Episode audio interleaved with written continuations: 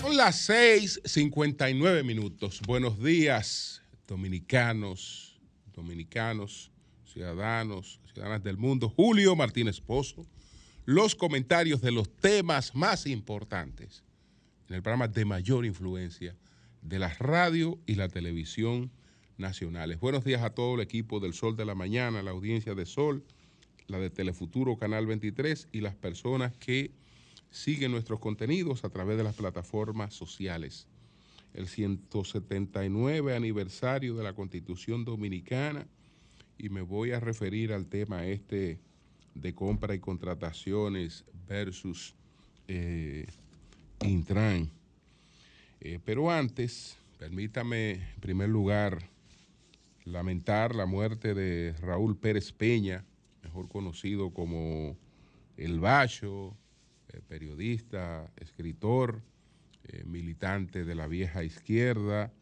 Él participó en la guerrilla de Manolo Tavares Justo, la guerrilla del 14 de, de junio, que se da posterior al golpe de Estado contra el profesor eh, Juan Bosch.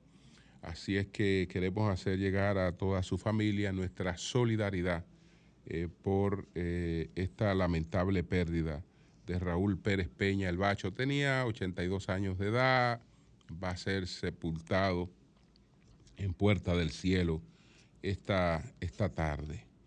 Entonces, señores, también yo quiero eh, pues felicitar, felicitar al ministro de Turismo, David Collado, que tiene un nuevo logro, un nuevo logro para la República Dominicana.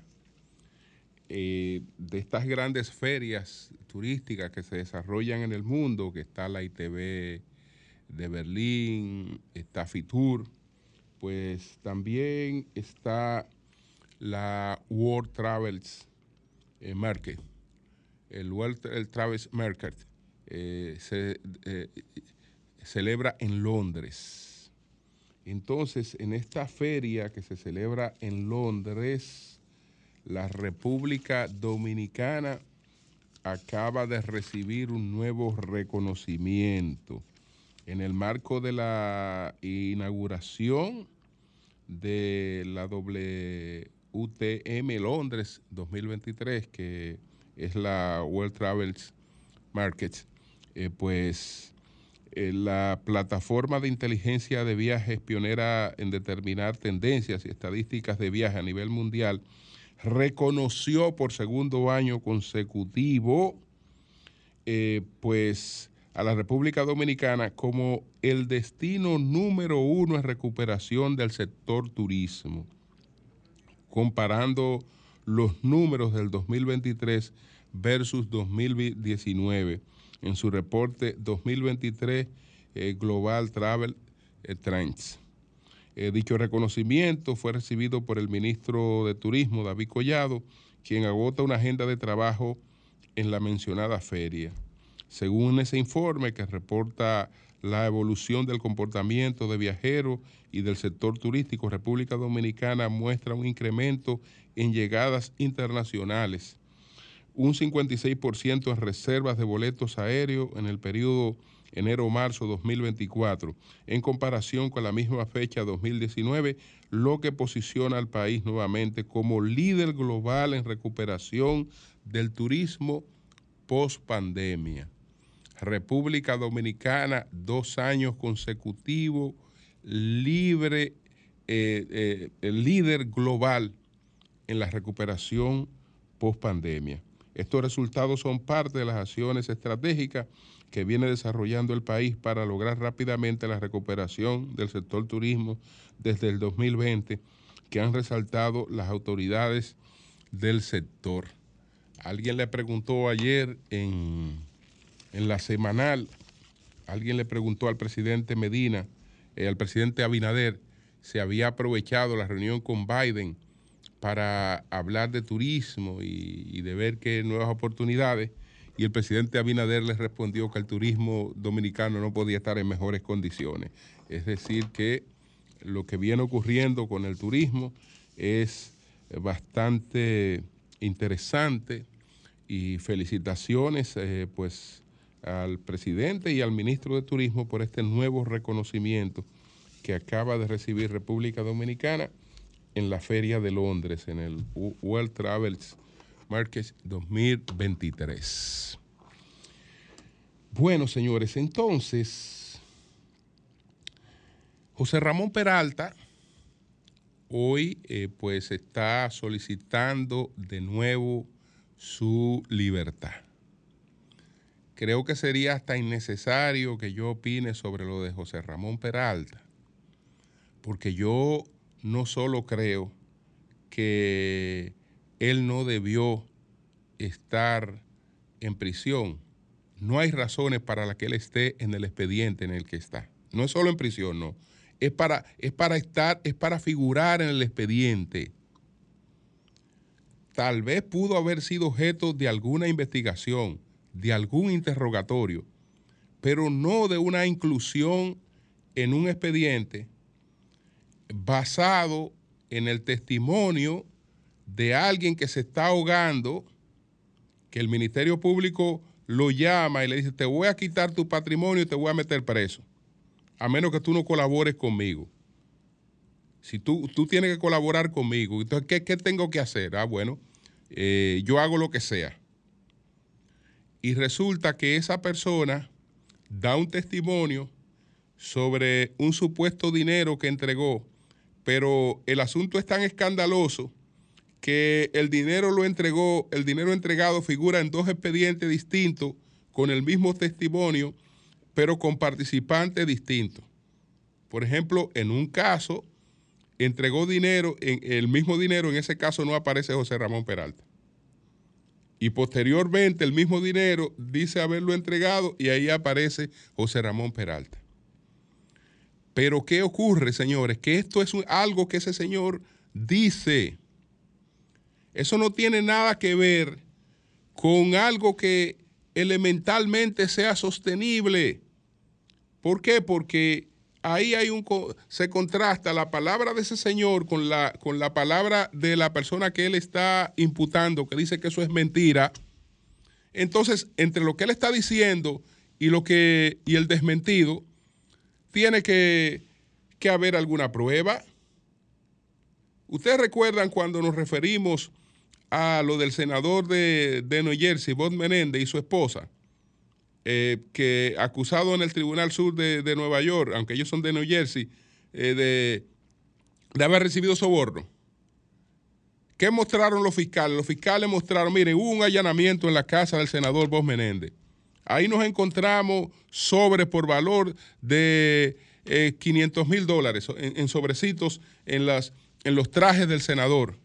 Y resulta que esos sobrecitos eran coincidentes con las huellas digitales de las personas que nosotros decimos que lo estaban sobornando. Y ahí nos encontramos también con el vehículo que nosotros sostenemos que esta persona les regalaron. Y mire aquí dónde se compró ese vehículo. Coño, pero este hombre lo están investigando eh, no, es que, no es que alguien dijo que, y había una cosa totalmente en el aire. No, no, no. Señores, pero supóngase que alguien diga mañana que a usted le entregó un dinero o que a usted le entregó una droga. Que a usted le, entregó una droga, que lo cuarto de la droga fue con usted que lo mandaron. Y usted entonces, entonces usted va a ser objeto de una investigación, pero no de una investigación es que de una condena anticipada, porque van donde un sello gomígrafo, mira, sello gomígrafo, pómele 18 meses de pena anticipada y ahí están los 18 meses de pena anticipada sin investigación siquiera. Entonces, vamos a ver qué pasa hoy. Pero no, es que no debió estar eh, en prisión, no, no, no es, que, no es que la prisión es un abuso, no. La inclusión en el expediente es abusiva. Porque todo el mundo sabe que una inclusión en un, expediente de por sí eh, causa mucho daño, aunque la persona con pasado el tiempo pueda demostrar que no tenía por qué estar ahí. Porque para incluir a una persona en un expediente usted necesita alguna prueba. No simplemente el testimonio de alguien que se está beneficiando con eso. Porque usted le está ofreciendo a cambio que usted no lo va a apresar, que usted no le va a quitar su patrimonio. Si él declara contra el otro. Entonces, caramba, tú me vas a dar esa declaración. Bueno, pues dame una prueba. Dame, ok, te lo voy a aceptar, pero dame una prueba. Dame una prueba por lo menos. Para yo, porque yo quiero meter preso a este, pero yo, pero yo tengo que tener una prueba por lo menos para justificarme que lo quiero meter preso. O es porque me da la gana que lo voy a meter preso. Si está preso ahí. Entonces, ya, ya, ya veremos ahí. No, es solo, repito, no es solo eh, la, pena anticipada, no. Es, es la inclusión en el expediente que ha sido realmente abusiva e improcedente. Yo espero que eh, a partir de hoy él tenga la oportunidad de defenderse en, libertad y de tratar de que esto llegue hasta las últimas consecuencias, hasta que todo esto se, se esclarezca. Ojalá que sí, ojalá que sí. Bueno, señores, entonces, pasemos a dos temas que quiero, que quiero tratar. El primero es el de la conmemoración del 179 aniversario de la Constitución. Y el segundo, me voy a referir al tema este de, de compras y contrataciones. Con relación a la Constitución del 6 de noviembre de 1844, quiero reiterar que esa es la constitución dominicana y que no ha habido otra constitución, ni de la que se han puesto en práctica, ni de la que no se han puesto en práctica, que supere la constitución liberal del 6 de noviembre de 1844. Esa es la base de sustentación del Estado dominicano. Y a la hora de valorar una constitución, no debemos hacerlo por lo que la constitución plantea, sencillamente por lo que la, por lo que la constitución plantea, porque me pueden citar constituciones que contemplaban cosas que tal vez en la constitución del 6 de noviembre de 1844 no lo contemplaba. Pero acuérdense del consejo y de la advertencia del padre del constitucionalismo, eh, Ferdinand Lasalle. Una constitución no es más que una armonización entre los intereses y la realidad de un país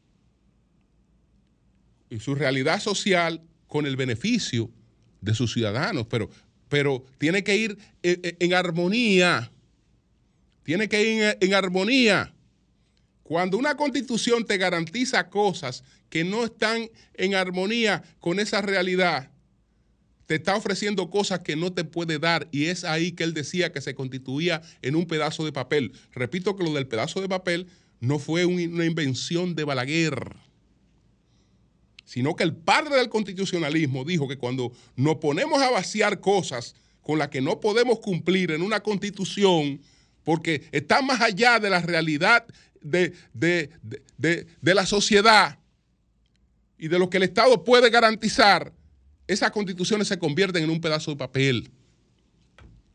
Pero la del 6 de noviembre de 1844 nunca fue un pedazo de papel. Y por eso está vigente. Por eso está vigente en todos sus aspectos fundamentales. Aquí no hay una sola concesión que no haya estado contemplada en esa constitución liberal del 6 de noviembre de 1844. Porque si tenemos hoy altas cortes, incluso un tribunal constitucional, lo tenemos basado en lo que establecía la constitución, en las garantías constitucionales que daba esa constitución. Y digo esto por lo siguiente. En verdad no me gustó lo que ocurrió ayer en la conmemoración del 179 aniversario de nuestra constitución. el discurso del doctor Milton Ray Guevara, que mucha gente lo está elogiando, a mí no me gustó. ¿Por qué no me gustó? Porque ese escenario era para hablar del 179 aniversario del hecho más importante que ha ocurrido con la Constitución Dominicana, que es el 6 de noviembre de 1844. Aquí no ha ocurrido nunca más una cosa más importante que esa en términos constitucionales. Y él lo dedicó a los 12 años del Tribunal Constitucional, que es un aporte, pero esa no era la ocasión. Eso no era la ocasión. Es decir, usted ahí fue invitado y esa ocasión es de una efeméride que se llama 179 aniversario de una fecha histórica que, que hay que razonar, que hay que enseñarle a las nuevas generaciones. Y entonces usted lo dedicó a los 12 años del Tribunal Constitucional, es decir, a algo que parece el autobombo. algo que, que parece el autobombo ¿Por qué? Porque, usted, usted ahí lo que va a presentar es como el padre del constitucionalismo, como que el constitucionalismo inició en este país hace 12 años. Eso no es verdad. Eso no es verdad que inició, que inició, que inició hace 12 años. Es verdad que por lo menos usted reconoció, porque a veces ha sido tímido al reconocerlo, por lo menos reconoció en su discurso que la constitución del 6 de noviembre de 1844 fue una constitución liberal. Y con eso, y, con ese reconocimiento, aunque lo hizo con cierta timidez, con ese reconocimiento, pues eh, se echa por el suelo una cosa que se repite, que se repite, que se repite, que se repite, pero que no tiene ninguna sustancia el que supuestamente la constitución del 6 de noviembre de 1844 fue una, fue una constitución conservadora. Eso no es verdad. Fue una constitución liberal en el que el espíritu de los contractualistas está plenamente vaciado. El espíritu de John Locke, el, el, espíritu de, de Smith, el espíritu de Rousseau ¿Por qué? Porque esa constitución del 6 de noviembre de 1844 es un sustrato de las tres revoluciones burguesas que, que parieron el, constitucionalismo. Ahí está, ahí, está claramente reflejada en esa constitución de, 1844. Entonces, eh, se, ha expandido el mito de que supuestamente esa constitución fue mutilada porque había un proyecto constitucional de Duarte y no se conoció el proyecto constitucional de Duarte porque se impuso el proyecto de los conservadores, que esto, que lo otro, etcétera. Tonterías. El padre de la patria, eh, pues redactó algunas ideas eh, para la reforma, para la, para la constitución. Tenía algunas ideas. Eso que llaman proyecto de constitución eran algunas ideas. Posteriormente, cuando su hermana la entregó esas ideas, resulta que todas estaban plasmadas en la constitución que se había aprobado. Absolutamente todas estaban plasmadas en esa constitución del 6 de noviembre de 1844. Absolutamente todas estaban contempladas ahí. Entonces, hizo referencia en, lo breve que tocó, porque lo, lo, que dedicó el discurso fue a los 12 años del Tribunal Constitucional, repito, y lo que estamos conmemorando no son los 12 años del Tribunal Constitucional, Eso es, los 179 de la Constitución de la República que estamos conmemorando.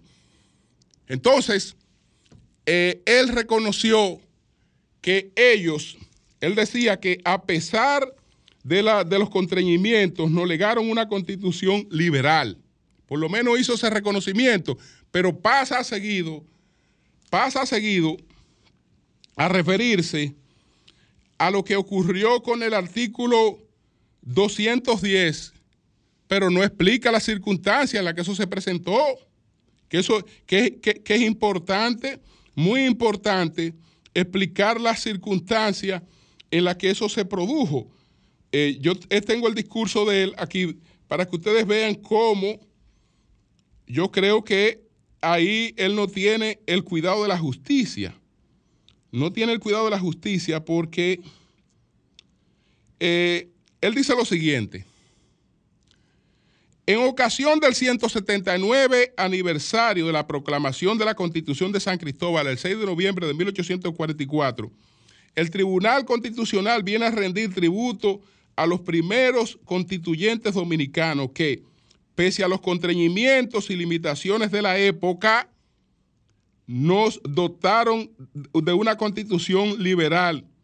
Si usted le pone un punto ahí, perfecto. Pero entonces él sigue con lo siguiente, sin darle explicación. Dice, con un artículo 210 que mancilló el espíritu civilista y democrático de sus autores. Es decir, que ellos no legaron esa constitución, pero al mismo tiempo la embarraron. No, ellos no embarraron esa constitución. Eh, doctor, y usted lo sabe. Y usted lo sabe. Ellos se opusieron a que eh, se incluyera cualquier cosa que afectara el espíritu liberal de esa constitución. Y hubo reticencia fuerte. Y están ahí los pronunciamientos del presidente de esa asamblea. Entonces el recinto fue rodeado militarmente y ese artículo se impuso a los constitucionalistas, pero eso no es un artículo de los constitucionalistas de San Cristóbal. Entonces, si usted va a, resaltar eso, resalte que fue como lo haría usted, porque a usted van y le ponen, a, usted van y le ponen, le, ponen un fusil. Y, así cualquiera entra en razonamiento. Entonces, la, eh, fue así.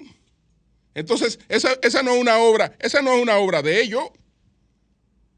Esa no es una obra de ellos, no, esa fue una obra impuesta en esas condiciones. Entonces, yo quería resaltar eso. Puede decirse, bueno, él, aprovechó el escenario en aras de la actualidad y de las cosas, pero no lo aprovechó tanto, porque él por lo menos eh, criticó que reforma, que se haya aprovechado políticamente el asunto para reformas, etcétera.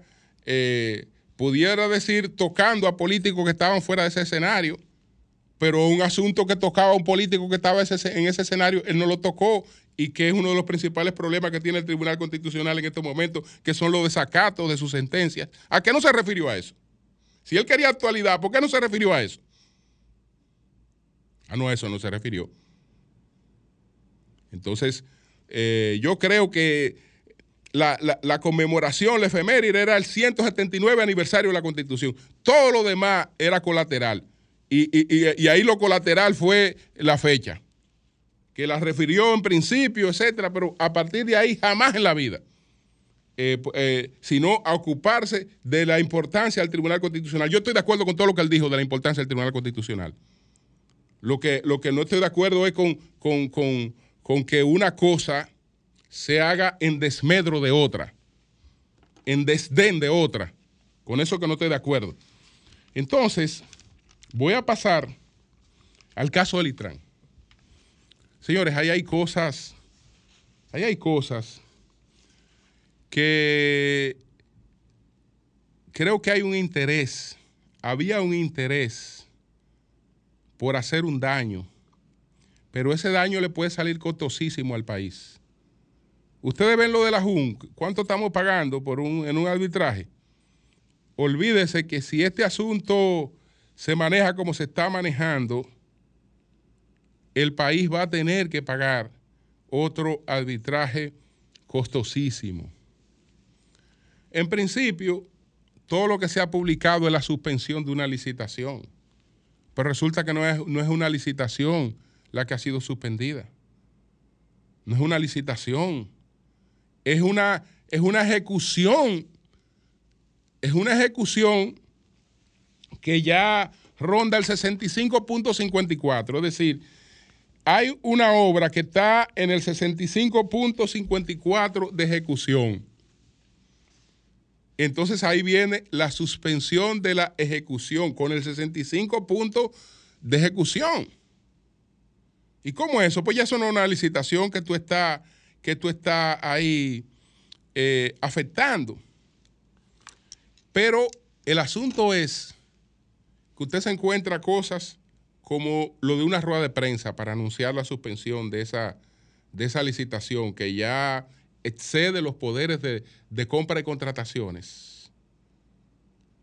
Cuando esa entidad fue invitada a supervisar esa licitación. Fue invitada a supervisar esa licitación y no se interesó por hacerlo. No lo hizo. Es decir, ellos fueron invitados, ellos fueron invitados eh, a participar de la, de la licitación que se celebró en abril del año 2023. En abril, durante la fase inicial de ese proceso, previo a la apertura de los sobres A y B, el Intran solicitó a la Dirección General de Compras y Contrataciones un equipo técnico de vedores para la referida licitación, demostrando una vez más el espíritu de transparencia que, eh, que tenían en esto. Ah, no, ahí eh, compra y contrataciones no se aparece, porque bueno, mis intenciones son que las cosas se hagan bien. Me están invitando a supervisar una licitación. Eh, entonces es el tiempo que yo tengo para actuar, pero actuar sin daños al Estado y sin daño a terceros, sencillamente garantizando que las cosas se hagan bien. ahí no apareció compra y contrataciones. Ahí no apareció. Entonces, eh, se produce la licitación, gana un, oferente, eh, la, ninguno de los que está externando quejas, participó en la licitación. Incluso uno eh, llevó un recurso ante el Tribunal Superior Administrativo y lo perdió. Y lo perdió. Entonces, bueno, posteriormente se aparece compra y contratación y da una rueda de prensa y dice, mira, eso que se está ejecutando ahí está suspendido. Pero ¿cómo suspendido? ¿Cómo que suspendido? Y entonces vienen una serie de historias de esas que fascinan, que fascinan, si no hubiese sido Hugo Vera que la estuviera viviendo en carne propia. Eh, bueno, yo no le deseo eh, eso a nadie, pero si no hubiese sido Hugo Vera que la tuviera en carne propia, yo en cierta medida no me alegrara, no me alegrara, pero digo, no es malo que vivan esta situación porque se dan cuenta de cosas que han vivido los otros. Porque se montan unas narrativas fabulosas inmediatamente de cosas que el que no conoce cómo funciona el Estado las cree. Por ejemplo, eh, hoy ustedes ven en el Diario Libre que quien ganó la licitación tenía privilegio de información no hay la posibilidad ya del privilegio de información para ganar una licitación, porque una licitación tiene que darse en base a un pliego de condiciones que son públicas. Y si hay 20 condiciones que son públicas, no la puede ganar usted porque tenía 21, porque usted tenía 22, porque usted conocía tres que eran secretas y que no estaban expuestas. No, usted nada más puede ganar esa licitación con las condiciones que se hicieron públicas a tiempo. Es decir, que no hay la posibilidad de que usted tuviera ningún tipo de información que no sea la que ese pliego hizo pública. Porque si usted tenía una información distinta a la que el pliego hizo pública y eh, eso eh, fue un alegato de ventaja para ganar la licitación, eso queda nulo, pero de manera isofacta. Es decir, no, no, no, no, es que no hay, eh, yo, es que yo no me puedo guardar tres secretos que no lo doy a conocer para que una gente, no, eso, eso es imposible. Eso no hay forma. Es decir, el pliego tiene que ser común y tiene que ser publicado. Y nadie puede ganar eh, por, encima de lo que ese pliego ni por debajo de lo que ese pliego plantea. Es en base a lo que ese pliego plantea, que es público. Que es público. Bueno, eh, la otra historia de una persona que era empleado de una institución, no en la gestión de Hugo Veras, etcétera. Bueno, esa persona que era empleada de esa institución es uno de los especialistas en esa materia. Eh, desde luego que eh, tiene oportunidades de tener ingresos que son distintos a los de un empleado y la va a aprovechar en cualquier momento. Es decir, que está en una institución, probablemente por un tiempo, pero esa no es su, esa no es, esa no es, esa no es su meta. Esa no es su meta porque se ha, especializado en el exterior, eh, conoce, tiene, tiene, tiene, tiene, tiene, tiene bastantes relaciones y conocimiento en la materia. Ah, bueno, que la empresa eh, se constituyó eh, recientemente, dos años antes, que esa empresa, etcétera. Bueno, el caso es, el caso, el caso es que una licitación tiene distintos componentes, porque eh, lo que hacen algunas empresas que no tienen política de participación directa en una licitación es que se asocian con una empresa local y eh, buscan un socio local, el socio local da el fronting. En este caso hay dos empresas americanas,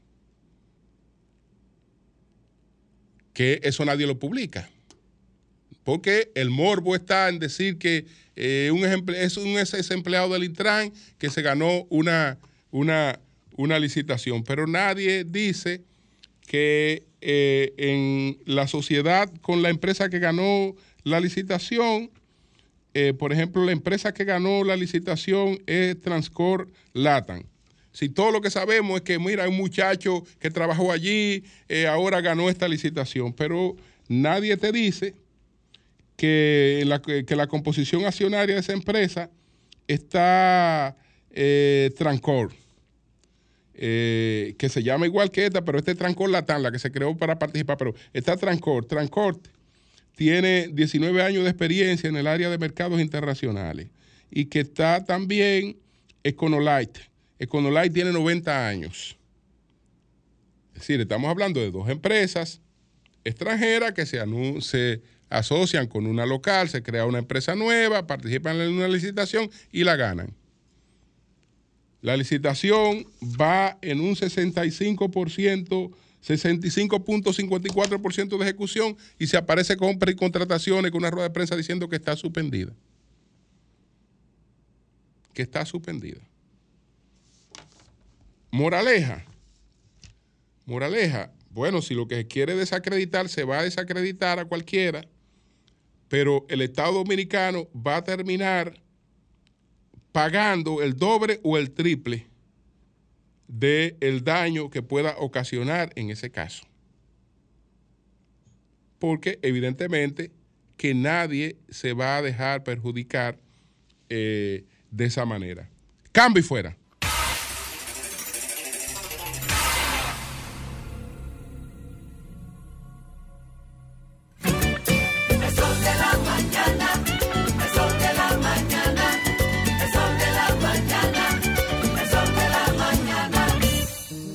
Puerta se cierra, cuélate un cafecito y otra se abre. La felicidad no está hecha, hay que colarla. Si puedes colarlo, puedes hacerlo. Cada mañana te espera con una taza de energía positiva. Disfrútala y cuéntale al mundo qué dice tu café. Café Santo Domingo, lo mejor de lo nuestro. Si tienes fiebre y el cuerpo con dolor, con ronchas y una picazón, eso fue que te picó, te picó el mosquito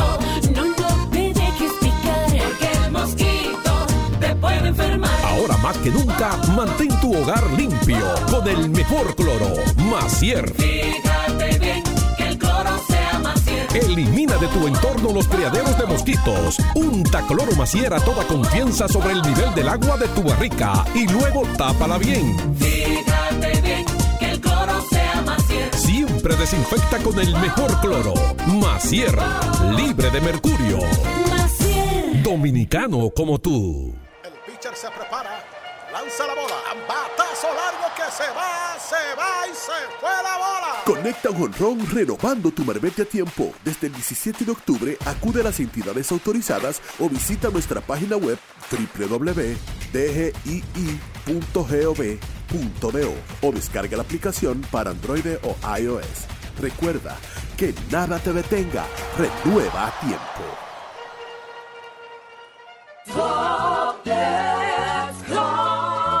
Señor constructor En el FOPECOMS seguimos avanzando y ahora estamos más cerca de ti en nuestra sede principal de la Avenida 27 de Febrero 272 esquina Rosa Duarte para servirte mejor y garantizar la protección de los trabajadores de la construcción. Recuerda que cumpliendo con la ley 686 garantizarás el futuro de tu servidor y el crecimiento de la nación. Fondo de pensiones de los trabajadores de la construcción más que pensión. Sol 106.5, la más interactiva. Una emisora RCC Miria. Con Oportunidad 1424 estamos creando futuro y cambiando el país. Un programa del Gabinete de Política Social donde miles de jóvenes entre 14 y 24 años son reinsertados socioeducativa y económicamente dentro de un sistema integral con formación técnico-profesional en decenas de rutas formativas, donde fomentamos sus valores sociales y apoyamos sus emprendimientos con capital semilla. Oportunidad 1424 es cambio. Conoce más en oportunidad1424.de. ¡Oh, oh, oh! Con Anadive Autoferia, arranca la Navidad. Móntate ya y empieza a pagar en enero 2024. Te esperamos del 16 al 19 de noviembre en la ciudad ganadera. Más información en anadive.com.do.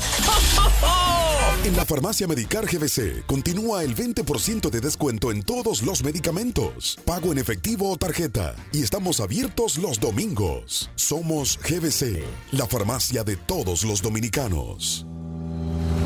Este martes 7 de noviembre a las 3 de la tarde, RCC Media presenta una nueva edición de la encuesta Gallup, midiendo el panorama político y social del país. Este martes en el sol de la tarde del grupo RCC Media. A peso millón, a peso millón. Ahora en un peso es un millón. Todos los días, no te pierdas eso. 25 millones por 25 pesos. Y hay mucho más. Además de los 25 millones que ganas al acertar 10 números, oigan la bulla. También ganan los que aciertan con 9, 8, 7, 6 y 5. Y si no pegas ninguno, ganas 80 pesos por cada 25 pesos jugados. Super Kino de Leisa, el único juego que si te pelas, ganas. Este lunes 13 de noviembre, el escenario más internacional del Caribe, Jacksex, presenta una noche histórica. Con la presentación en vivo de Alex Bueno. Este lunes 13, se parte de una fiesta única con Alex Bueno y todos sus éxitos. En el Jack Sex. La fiesta inicia a las 10 y 30 de la noche. Información 809-535-4145. WhatsApp 829-761-3145. Lunes 20, Omega. La noche a mí me en el cielo se anuncia la salida del astro rey. El sol de la mañana, el sol de la mañana, el sol de la mañana, el sol de la mañana.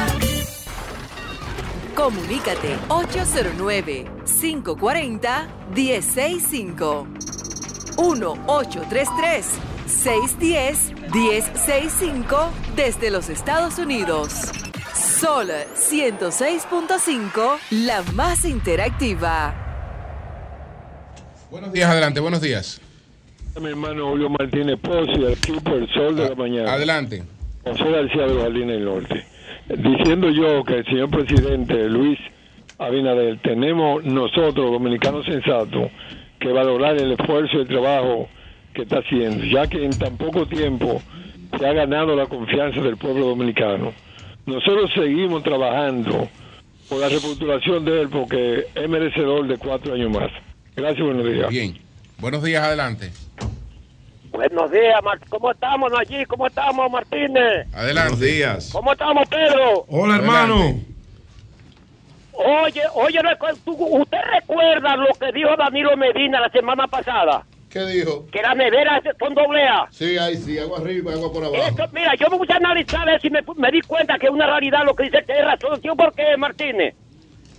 ¿Aló? Adelante, adelante. Oye, tío, ¿por qué? ¿Por qué? Porque cuando comenzó el COVID-19 en este país, que cerraron el país, se creó, se creó automáticamente aquí, quédate en casa y para ti, todos los rincones de los, de los dominicanos estaban llenos de arroz y de mucha comida.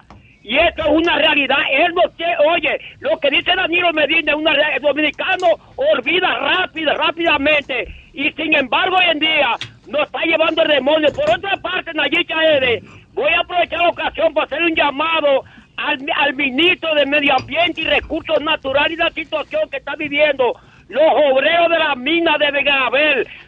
Tiene un mes cerrada, ya pagaron los impuestos lugar y, y esa mina esto da pena como todos los obreros, oye, se, abrazo caído porque no tienen donde trabajar. No hay necesidad de cerrar esta mina donde se benefician todos los dueños de vehículos por aquí y comercio. Todo está paralizado. Buenos días para todos. Buenos días. Buenos días, adelante. Buenos días, don Julio. Adelante. Don Julio, ese Sí. análisis que usted hizo en cuanto a lo de Hugo Veras es para que vean lo que le esperan a los demás que creen que no van a pasar por eso. Para que tengan eso pendiente los otros funcionarios que se creen entonces. Bien. Buenos días, adelante. Buenos días, Julio. Julio, Adelante. lo que no entiendo por qué es tan difícil aplicar lo que establece el Código Procesal Penal. Simplemente al Ministerio Público le corresponde eh, destruir la presunción de inocencia de, de aquellos imputados que ellos están encartando. En el caso de José Ramón Peralta y todos los que han pasado por ahí, que se fajen a trabajar para que demuestren que son culpables, pero que no les den una pena anticipada. Ahora bien, quiero decirte algo importante para mí, Julio, que debe ser para todos, porque estamos hablando de gente connotada, pero también tenemos mucha gente que está presa, que está privada de libertad y que tenemos, tenemos también que abogar por ello. En definitiva, estoy de acuerdo con ustedes, pero debe ser horizontal para todos. Gracias. Así es, así es. Bueno, pues vamos a continuar. Son las 7:40 minutos. Buenos días, allí adelante. Gracias, don Julio Martínez Pozo. Muy buenos días a todo el país y por supuesto a este equipazo del sol de la mañana.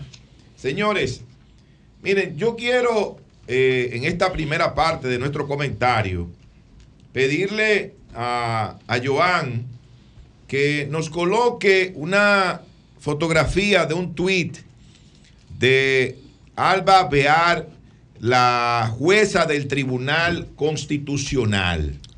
Ella publicó un tuit en el día de ayer, ahí está, que dice, es increíble llegando a la audiencia solemne del Tribunal Constitucional. Mis oficiales se identifican y me identifican. Y la avanzada de Luis Abinader no me deja entrar. Tuve que echarle tres carajos. Increíble. La, fi- la anfitriona no puede entrar porque el por el invitado. Entonces ella dice una palabra, no sé si la diga yo, pero. No, no, no debió decirla, no debió decirla. Ella no debió, ella no debió poner esa decirla. parte. Está incómoda, pero no debe escribir. Pero ella dijo, caramba, ¿verdad? Pero en otras palabras. Y ella no es anfitriona ahí. ¿Qué país? Eh, no, no, Realmente no, no, no. no, ella no es anfitriona. Ella es ahí. Eh, invitada. Ella no está, ella no está en el Tribunal Constitucional. No, ella es invitada. Ella, ella no es anfitriona, no. Ahí estaba el jefe del Estado. Ella no, ella no, ella ahí no es. En no es eso anfitriona. estamos de acuerdo.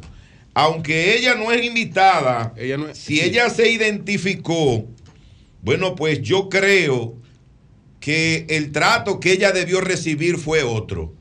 De hecho, de hecho, a ella se le respondió a través de Twitter. Sí, el CUSEL Se le respondió. Pero hay que decir lo siguiente, Julio. Eso es lo que yo quiero ahora presentar. Hay dos imágenes más, por favor, eh, Joan. Una donde está la respuesta, que es esa. Esa. Esa cuenta fue creada en este mes. Mírenlo ahí arriba. Esa cuenta se creó para responderle a ella. Ese es el único tweet que tiene esa cuenta. Para que estemos claros. Para que estemos claros. Esa cuenta, pónmela por favor otra vez. Sí. Fíjate, si se puede ver la parte de arriba donde está el. Ah, bueno, aquí está así el logo. CUSEP.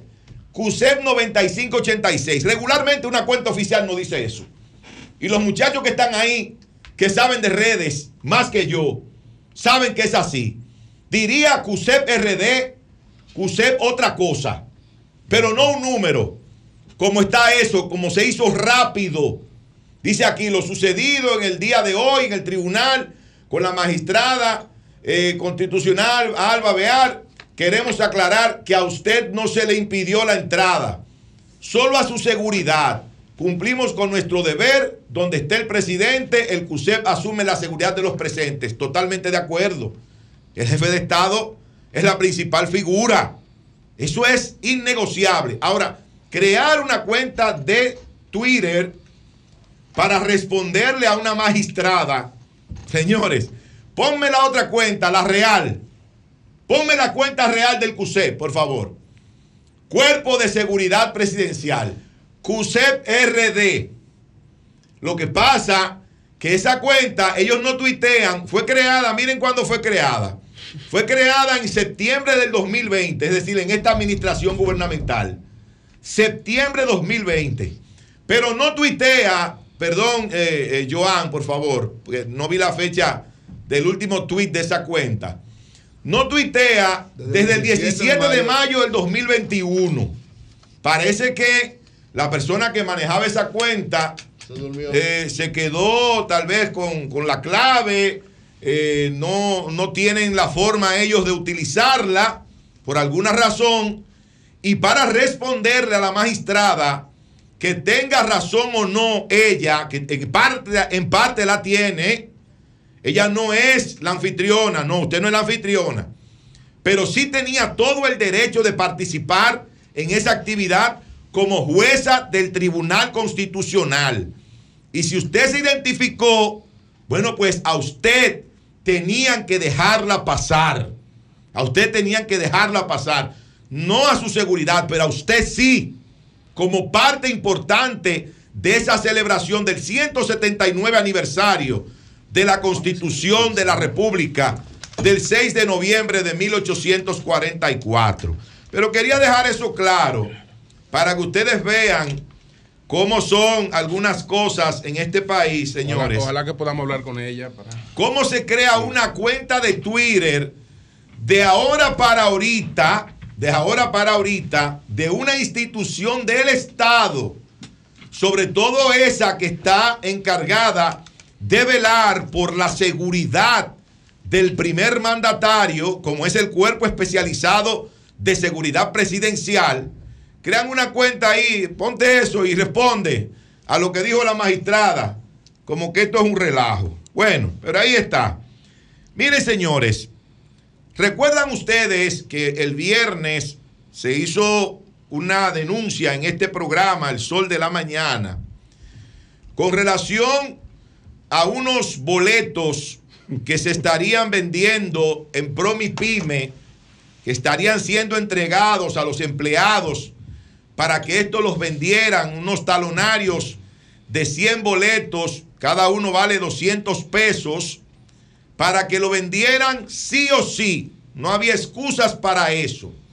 Bueno, pues luego de terminado el programa, don Julio, trascendió que la señora Milagros Ortiz Bosch dijo que es una violación a la ley de función pública. Atendiendo el llamado público que le hicimos. Exactamente, atendiendo la denuncia de este programa del Sol de la Mañana, dijo, dijo ella, que lo que hizo el señor Porfirio Peralta es una violación a la ley de función pública 4108.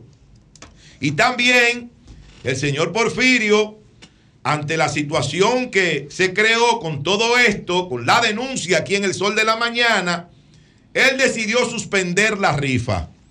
Él anunció que la rifa quedaba suspendida, pero tal vez él no sabe que ya la falta está cometida, ya el daño está hecho.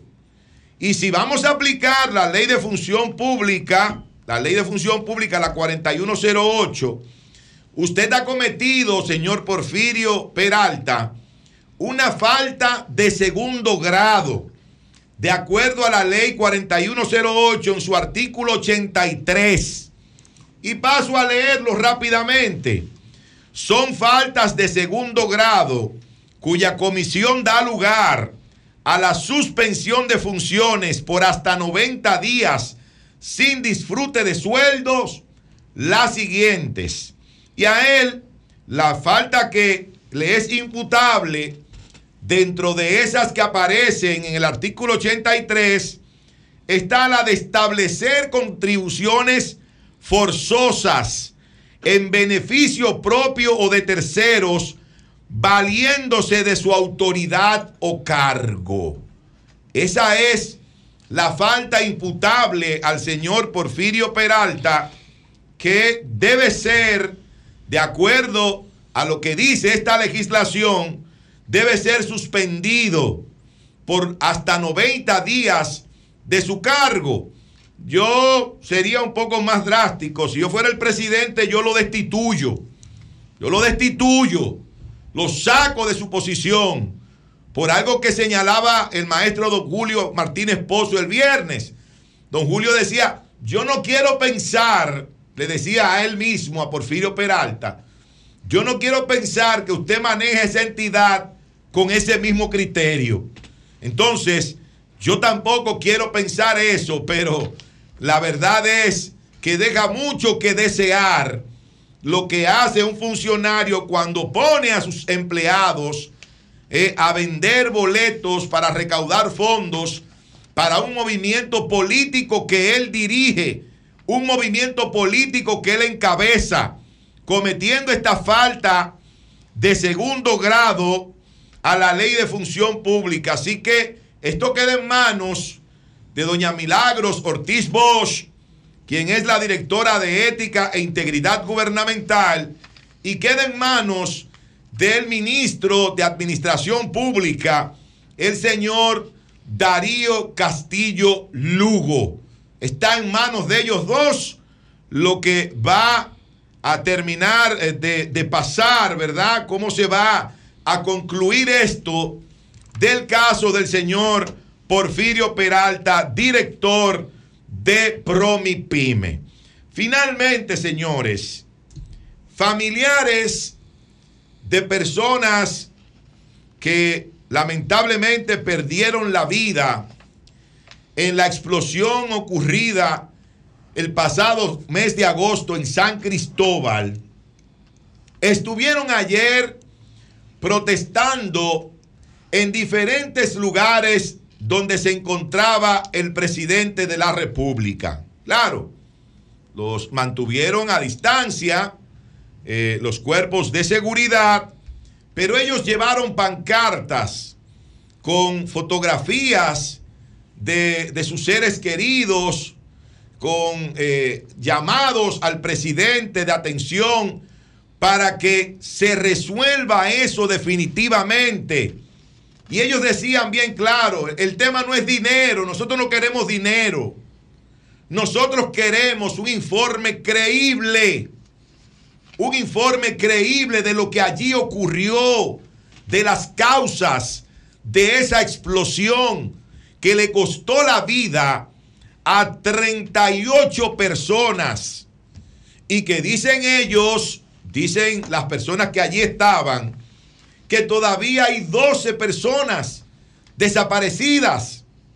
12 personas desaparecidas todavía al día de hoy, de acuerdo a lo que plantean los familiares de los que perdieron la vida en esta explosión de San Cristóbal. Ellos dicen que no creen en el informe de los bomberos, que no creen absolutamente ni una letra de lo que dice ese informe de los bomberos, porque el jefe superior de los bomberos es el alcalde. Es el alcalde. Y ellos dicen que de ese informe ellos no creen absolutamente nada. Y por eso le están pidiendo al presidente de la República que se pueda realizar una investigación a fondo una investigación que pueda dar con los verdaderos resultados de lo que provocó esa terrible explosión en San Cristóbal, repito, que le costó la vida a 38 personas. Hay dos cadáveres que no, no coinciden todavía con las personas que, que han desaparecido, los restos por lo menos de dos cadáveres de acuerdo a lo que dicen estos familiares que estuvieron allí manifestándose. Y que a mí me gustaría, eh, Joan, que oyéramos un poquito lo que dicen las familias de estas personas en San Cristóbal. Adelante. Estado dominicano, más que al gobierno, le conviene que esta situación se aclare, porque no fueron 39 cerditos eh, fallecidos, no fueron 12 chivitos eh, desaparecidos. A la fecha no nos han informado nada. Se dio una información pírrica que hizo el coronel del ayuntamiento, que entendemos que esa no es la verdad. Ahí yo perdí a mi hermano, una prima, un esposo, un sobre- una sobrinita de siete años. Son personas que están como desaparecidos, personas de trabajo. tienen que buscarle una solución a la alta disfunción de 12 personas que aún faltan. También nosotros eh, necesitamos ayuda psicológica y que no nos suelten porque este tema no ha terminado porque todavía todavía con el golpe de la explosión yo todavía ni he sanado psicológicamente y ni físicamente Bien, ahí están eh, las cosas, ¿verdad? Eh, que dicen los familiares de estas personas fallecidas.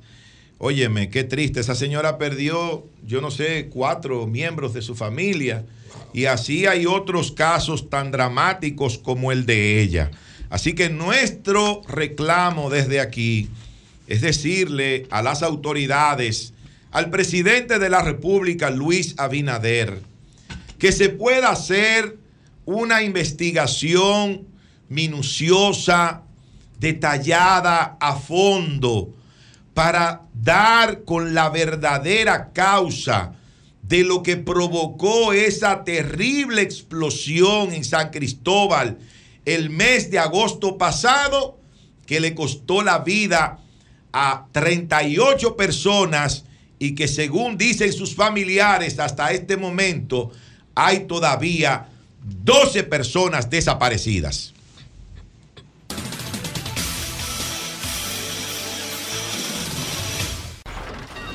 Comunícate 809-540-1065. 1-833-610-1065 desde los Estados Unidos.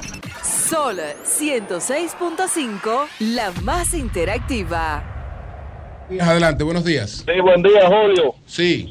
Te saluda Merandi aquí de los Guaricanos. Agradecer, Julio, al Ministerio de Salud Pública porque ha llevado algunas fumigaciones aquí donde hay eh, muchos mosquitos del dengue. Y también agradecer a Fellito Suberví porque en las cañadas ha ido saneando cañadas en esta zona de Santo Domingo Norte. Muchas gracias, Fellito Suberví. Pasen buenos días, Julio. Sí. Buenos días, adelante, buenos días. Buenos días, adelante. Buen día, Julio. ¿Cómo tú estás, piña de este lado? Adelante. Mira, dice la palabra, mirando nosotros las cosas que se ven, sino las que no se ven. Pues las cosas que se ven son temporales, pero las que no se ven son eternas. Digo esto porque el gobierno creó paradigma crea- diciéndole al país que los peledeístas son todos ladrones y que eran todos corruptos. Mira lo que está pasando con Hugo Vera y miles de casos que no salen porque el compra y contrataciones no le da la gana sacarlo. Eso salió porque hay dos países involucrados. Julio, otra cosa. Adelante. Hasta el agua en la caubita de Bayona nos la han quitado. Tenemos 35 días sin agua. Seguridad, comida alta, sin agua y sin luz. ¿Qué es lo que vamos a hacer con esta gente ahora? Bueno. Buenos días, adelante, buenos días. Este gobierno trajo este reto yo sobre la de los medios de comunicación a hacer disparate. No, pero espérate, hombre. Buenos días, adelante. Julio. Adelante. Simplemente decirle, don Julio, y perdona, mira, Sí. y te felicito por el comentario que hiciste de la justicia. Yo entiendo, Julio, que la justicia tiene que ser realmente eh, asumirla con honor. Y yo creo que, que- que- que un fiscal no debe personalizar un caso. Mira, José Ramón Peralta no tiene privilegio porque no lo aceptó. Ni lo acepta ni lo aceptaría. Porque que no tiene ella no tiene sospecha.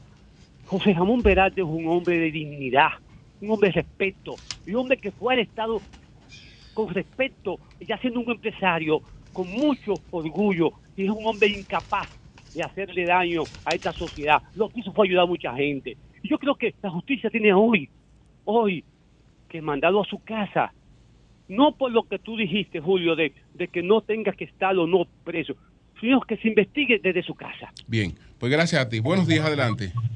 Buenos días, Julio. Buenos días. Eneida Guzmán, Santo Domingo, ¿no? Adelante, adelante.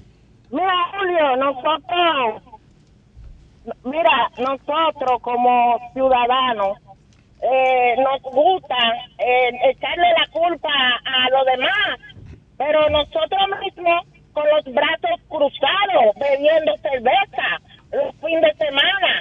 Pero no es así, señores. Tenemos todo que trabajar, buscar la solución, que si hay un dengue y hay una lata con, una, con, con agua, no hacernos todo de la vista gorda y decir que el gobierno es que tiene que ir a voltear esa lata. Vamos a hacerlo nosotros como junta de vecinos y dejar de estar criticando tanto. Bien, pues gracias a ti. Buenos días, adelante. Buenos días. Sí, muy buenos días, el sol de la mañana. Adelante. Juan Tavares le saluda. Sí.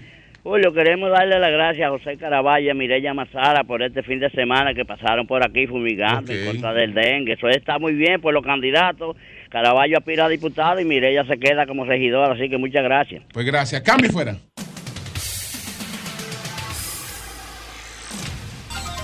Seis minutos. Buenos días, Marilena. Adelante. Muy buenos días a todos. Sobre el caso Babeque Secundaria me voy a referir en el día de hoy. Ese colegio que está en la Roberto Pastoriza, muy próximo a la Lincoln. Y es importante porque todo lo que ocurra en una escuela, en el sistema educativo, es de alto interés para toda la sociedad. No importa que sea una escuela pública, una escuela privada, de estudiantes de escasos o cuantiosos recursos, ahí se forma el recurso más importante con el que cuenta una sociedad, el recurso humano. Y hay que prestar atención a todo lo que ocurre ahí.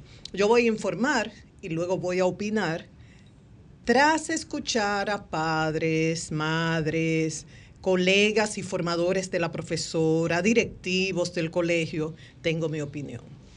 Pero antes me pregunto, ¿cuál es el interés de destruir a un colegio que tiene 36 años? Algo bueno debe haber estado haciendo cuando permanece por casi cuatro décadas. Una directora, Rosalina Perdomo, que tiene 32 años al frente de, de la entidad, igual. Algo bueno habrá hecho Rosalina, que ha permanecido durante este tiempo en la posesión, pienso yo, a menos que me demuestren lo contrario y una profesora como Laura, Lauristeli Peña Solano, que tengo entendido que es una profesora muy calificada y de la que hablan muy bien sus formadores, colegas, alumnos, mucha gente habla muy bien. Entonces, ¿qué comenzó a salir en las redes? Ah, que una profesora de séptimo de Babeque estaba compartiendo con niños de 11 y 12 años material de sexo explícito contenido altamente erótico, que esa profesora estaba promoviendo la homosexualidad, el lesbianismo, el aborto y puntos suspensivos. Entonces, pero no solamente se quedaba ahí, porque ah, no solamente es la iniciativa de una maestra, sino que la escuela Babeque secundaria tiene en su agenda esa promoción y ese objetivo. Entonces, es muy preocupante de ser así hablé con una madre y ella me dijo, hay mucha permisividad sobre lesbianismo y homosexualidad en la escuela. Han estado trabajando poemas con ese contenido y eso me preocupa. Pero eh, voy a referirme a dos publicaciones, aparte de lo que escuché, porque también como escuché esa madre, otra me decía, los valores de Babeque son los valores de mi familia. Soy una persona católica, apostólica, romana y me siento bien en esa escuela, aun cuando no sea religiosa, me dijo esa madre. Catherine Piña publicó en Instagram lo siguiente. Declaro mi confianza en Secundaria Babeque para brindar a mis hijos una propuesta educativa coherente con los valores de nuestro hogar. La censura ciega a los temas de la vida real me parece una postura muy cómoda y no siempre coherente con la vida privada de quienes la promueven.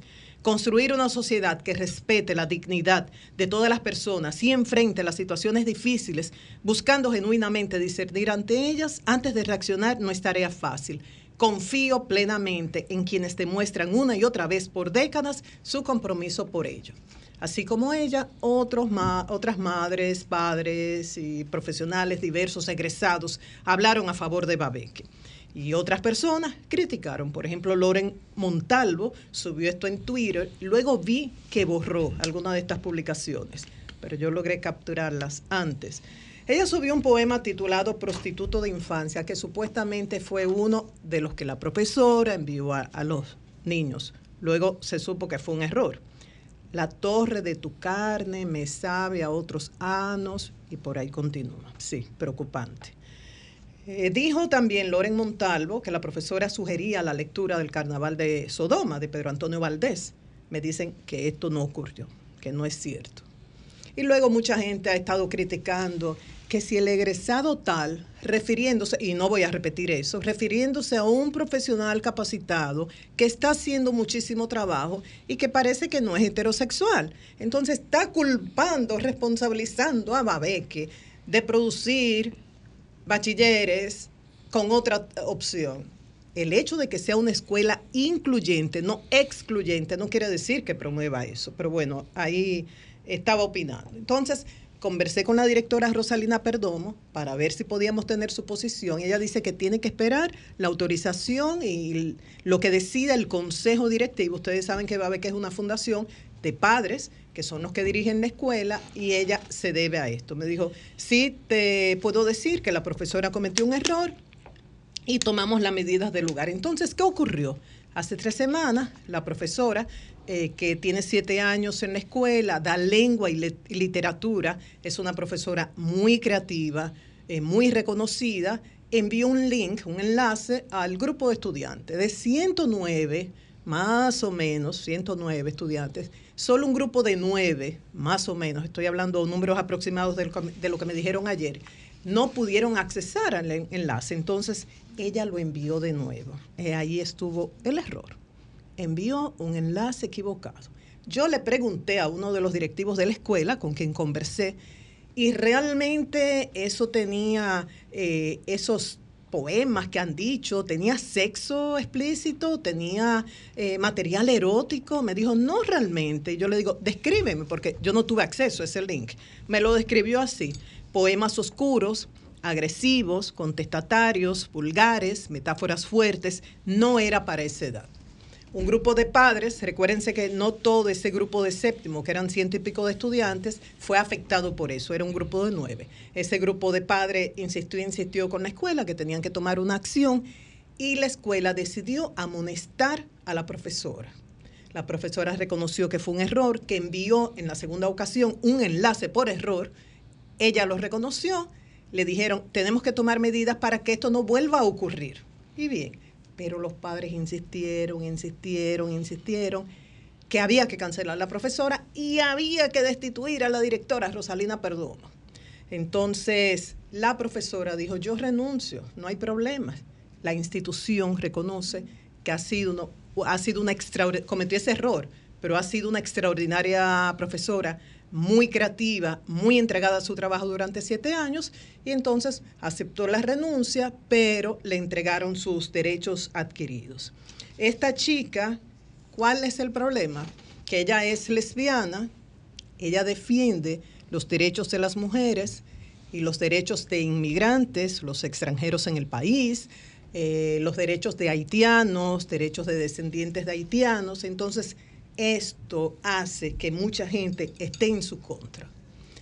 Hablan de ella maravillas. Solamente voy a, citar lo que dice la educadora, filósofa, investigadora social Lusitania Martínez, que dice que es su más brillante estudiante. De todas las estudiantes que ha tenido Lusitania, ella dice que Lauristeli Peña Solano es la más brillante.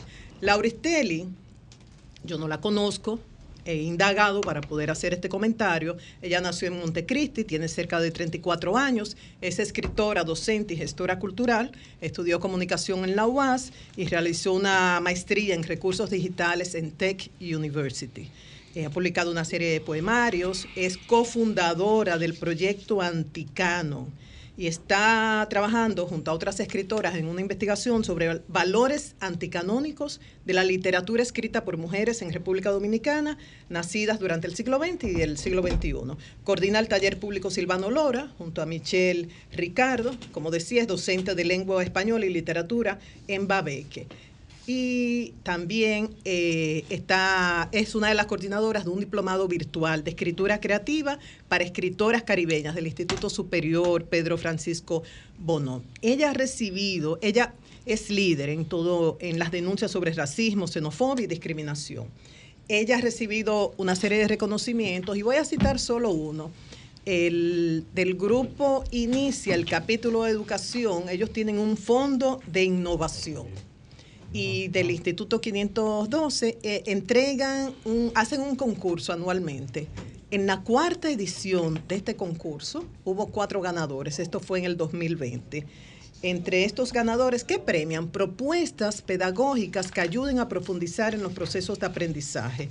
Y ahí los cuatro ganadores fue un proyecto del San Judas Tadeo, otro del Politécnico ICLA, otro del Liceo Científico Dr. Miguel Canela y Babeque. Y el proyecto ganador de Babeque Secundaria es precisamente un proyecto de esta profesora, Lauristelli, junto con otra, María del Mar González Tejera, denominado Guía Metodológica para implementar un club de lectura. Menciono esto solo, no voy a abundar, pero yo creo que hay que investigar bien antes de fijar una posición antes de repetir que este colegio está repartiendo contenido de sexo explícito y contenido erótico a niños de 11 y 12 años, no. Que hubo un error, sí, pero por un error se va a aplicar una condena de muerte profesional a una profesora que está altamente calificada en su área, que ha sido reconocida, premiada y que, que realiza un trabajo serio y creativo por un error que lo reconoció ella y lo reconoció la escuela y por lo cual ella recibió la amonestación correspondiente. Se quiere destruir a una persona por su opción. A nadie se le condena por ser heterosexual, tampoco por ser homosexual. ¿Por qué? la escuela tiene que ser excluyente, excluir a personas como esta, o, vivimos en una sociedad incluyente. Yo creo que debemos revisarnos, hablar con más respeto y ojalá que se pueda investigar desde el Ministerio de Educación, Qué pena que no contemos con un gremio profesional, el gremio que agrupa a los maestros ADP, que solamente se dedica a esos reclamos, a hacer huelga, a paralizar clases, porque debería investigar sobre este caso tanto por la profesora como por los estudiantes. Ustedes dirán, bueno, es una escuela privada, sí, pero ellos tienen que ver con lo que hacen los maestros o y el defensor del pueblo, Pablo, yo podría investigar. Yo creo que esto no debe quedarse así, porque no es justo que si una escuela está haciendo eso, lo siga haciendo. Yo investigué dentro de lo posible, pero no es justo. Pero tampoco es justo que se condene a una profesora por un error cuando tiene tanto que ofrecer a los estudiantes. Con esto termino, Eury. ¡Cambio fuera!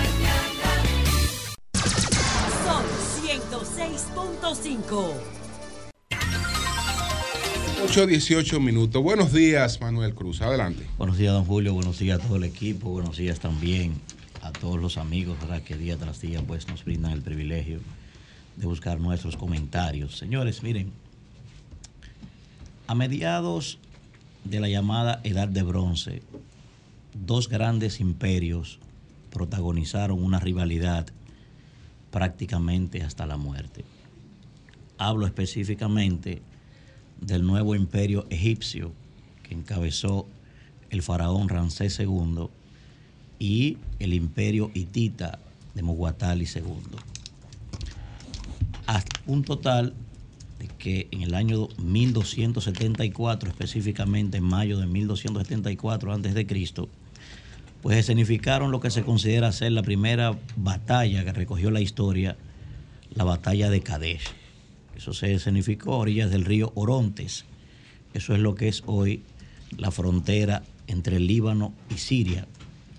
Ambos imperios se disputaban el control de Oriente Próximo en esa época y sobre todo las rutas del mar Mediterráneo. ¿Qué pasó entonces? Bueno, después de 15 años de batalla feroz, los egiptólogos han dicho que ambos imperios comprendieron que no podían ganar la guerra ni uno ni el otro y decidieron hacer una gran alianza para protegerse y evitar que llegara un tercero más poderoso que los dos y pudiera acabar primero con uno y después con el otro. Así es como surge el Tratado de Kadesh, que es considerado en materia internacional el primer acuerdo de reciprocidad militar.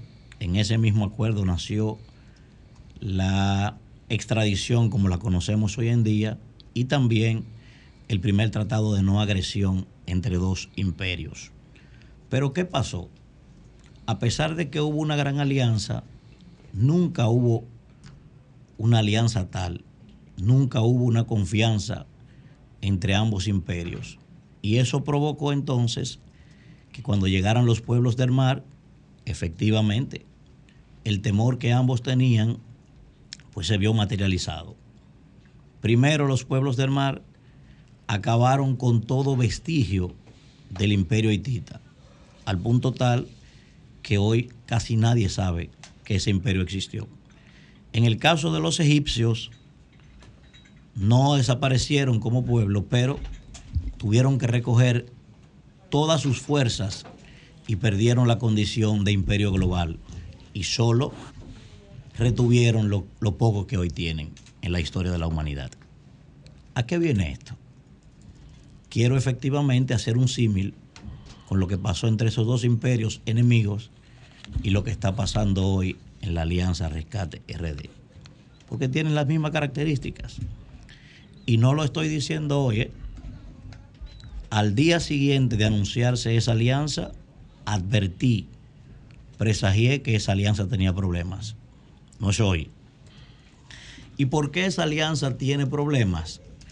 Porque dos de los principales actores de esa gran alianza se han convertido en los opositores de la oposición, ellos mismos. Pero además, pero además hay algunos elementos que queremos señalar de por qué esa alianza al día de hoy está dando tantos problemas. Primer punto, porque al igual como pasó con los hititas y los egipcios, esa alianza no ha generado confianza. Y cuando digo no ha generado confianza, no me refiero a los actores que la firmaron, me refiero en su base de sustentación electoral. Por eso ustedes ven que mucha gente, a pesar de que firmaron la alianza, ha estado saliendo para otros partidos. No ha logrado cohesionar el segmento electoral que ellos se disputan. Segundo punto, porque esa alianza también está matizada por varios de los mismos elementos que ocasionaron su salida del poder y la división de ese partido, fundamentalmente de los dos que la encabezan. Sigue vigente el resentimiento, eh, el odio, la discrepancia, sigue vigente todavía. Por eso no termina de arrancar esa alianza. Tercer punto, porque en esa alianza también impera una desconfianza legítima, y yo pienso que es real, de que si uno de los dos actores con posibilidad lograse llegar al gobierno, va a succionar al otro, sobre todo si llega Leonel Fernández. Eso va a pasar indefectiblemente. Cuarto punto de por qué esa alianza está en una situación tan difícil, porque precisamente también hay una resistencia natural a que si se da uno de los más importantes líderes de esos partidos, pues se va a ver jubilado y también se resiste a que eso pase. Otro punto importante de por qué está así, porque hay un grupo allí dentro que están haciendo de Raymond Reddington. Son dobles agentes, tengo tiempo diciéndolo. Tienen doble agenda. También también está pasando eso porque cuando usted ve el debate entre unos y otros, esa gente está viviendo de glorias pasadas. Esa gente no entiende la dinámica en la que ellos se encuentran. Y parece que olvidan eh, que las estrategias de transición son más importantes que la búsqueda de un resultado final. Por eso ustedes ven estas diatribas, por eso ustedes ven estas disyunciones. Y esta gente sigue confundiendo la estrategia con la táctica y el araquiri con la resurrección. Por eso, por eso hoy, ¿qué ha pasado? Bueno, ha pasado en la práctica que uno de los más importantes líderes de esa gran alianza tiene meses estancado ya. Y otro se ha desplomado. Pero no me crean a mí. Porque yo gente va a decir, no, tú, tú estás viéndolo de esa forma. Hoy mismo, esta poderosa empresa, la más importante de medios de comunicación del país, va a publicar una de las encuestas más importantes de la República Dominicana. Y tú tienes el resultado. Ahí se No, no, yo estoy presagiando lo que dije aquí. ¿no? Pero- pero yo tengo a- siete a- años que no fallo. pero- Eh, pero- tengo pero- siete pero a- aterrizando ahí me escúcheme, dice que tú tienes el No, no, yo no resultado, tengo ¿no? nada. Ahora, yo, yo estoy No, arriesgando pero mi vamos, prestigio. vamos. Yo estoy arriesgando mi prestigio. ningún No, no, yo estoy arriesgando. información. No, no, no, yo estoy arriesgando mi prestigio. Y le hace un daño para a la empresa esa con alianza, ese para, presagio. para que esa, para que esa encuesta diga lo contrario de lo que yo estoy presagiando. Que tengo siete años que no fallo en un presagio. Simple. Es como muy coincidente. No, no, yo dije el primer día que firmaron la alianza que se les tenía problema. Lo dije el primer día. Oh. Y así va. ¿Por qué? Es simple. Es simple. Repito, están confundiendo la estrategia con la táctica y también el araquiri con la resurrección. Hasta que no entiendan que tienen que dejar de pensar en lo que andan buscando y concentrarse en lo que sí tienen y definir una estrategia efectiva a partir de su realidad, van a tener problemas. Tanto así que hoy, y ojo, eh, lo he dicho, que me gusta tratar de ser lo más equilibrado posible, esa alianza sí tenía oportunidad. Yo estoy hablando de hoy, yo no sé mañana, porque la política, falta mucho tiempo todavía, en política hay imponderables, hay cisne negros que cambian el curso de, muchas cosas. Ahora, hoy, hoy esa alianza no tiene posibilidad. Hoy. Y lo puede, lo puede reflejar, si es más, si las elecciones fueran el domingo, estoy seguro que ese tercero del que yo hablo, todo el mundo sabe a quién, se- a quién me refiero, estaría ganando las elecciones sin ningún tipo de problema. Hoy, que eso puede variar mañana, puede cambiar. ¿no? Hay un escenario todavía que es febrero, que no es determinante, pero sí es importante para la reconfiguración del certamen electoral.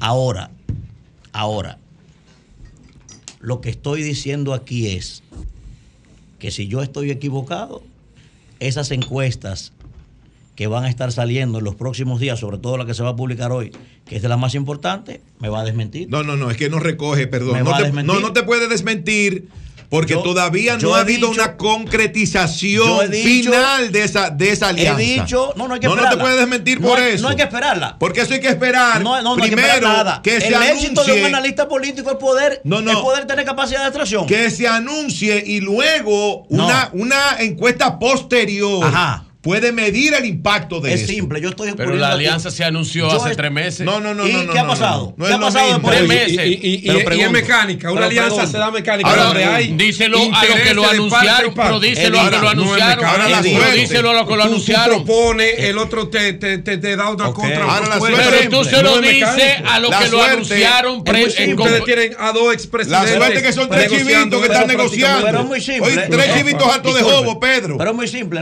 Son los que están negociando Pero la pregunto, encuesta. no Digo, tiene la, por la qué alianza. Ah, la No tiene por La qué alianza. alterarse. Mira cómo se le alteró la. No tiene por qué alterarse. Si yo estoy No, equivocado, yo no estoy alterado. No, Es que ese es mi tono. está Lo veo, así. lo veo como No muy preocupado. No, no, No, no, no, yo tú eres que no estoy preocupado. No, no, yo estoy haciendo un análisis que, oye, y Es estoy diciendo aquí, ojo, y dije al día siguiente, no es hoy, ¿eh?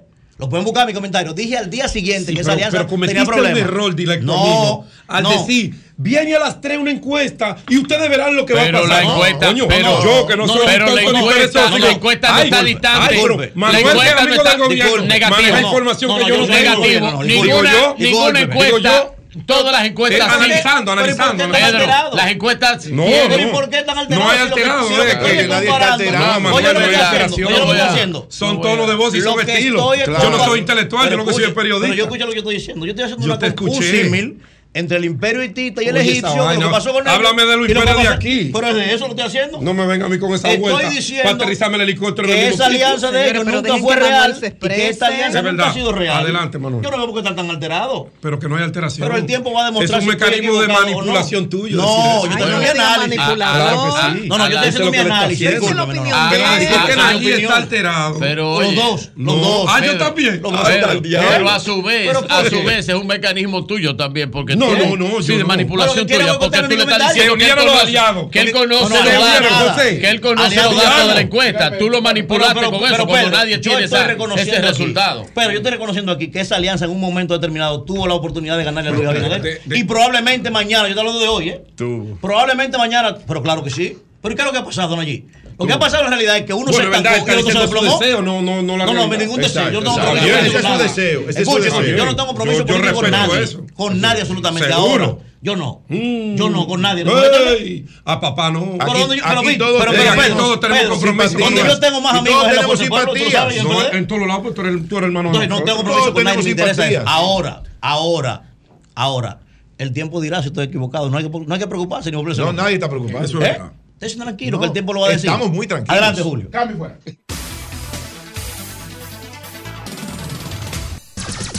Son 106.5.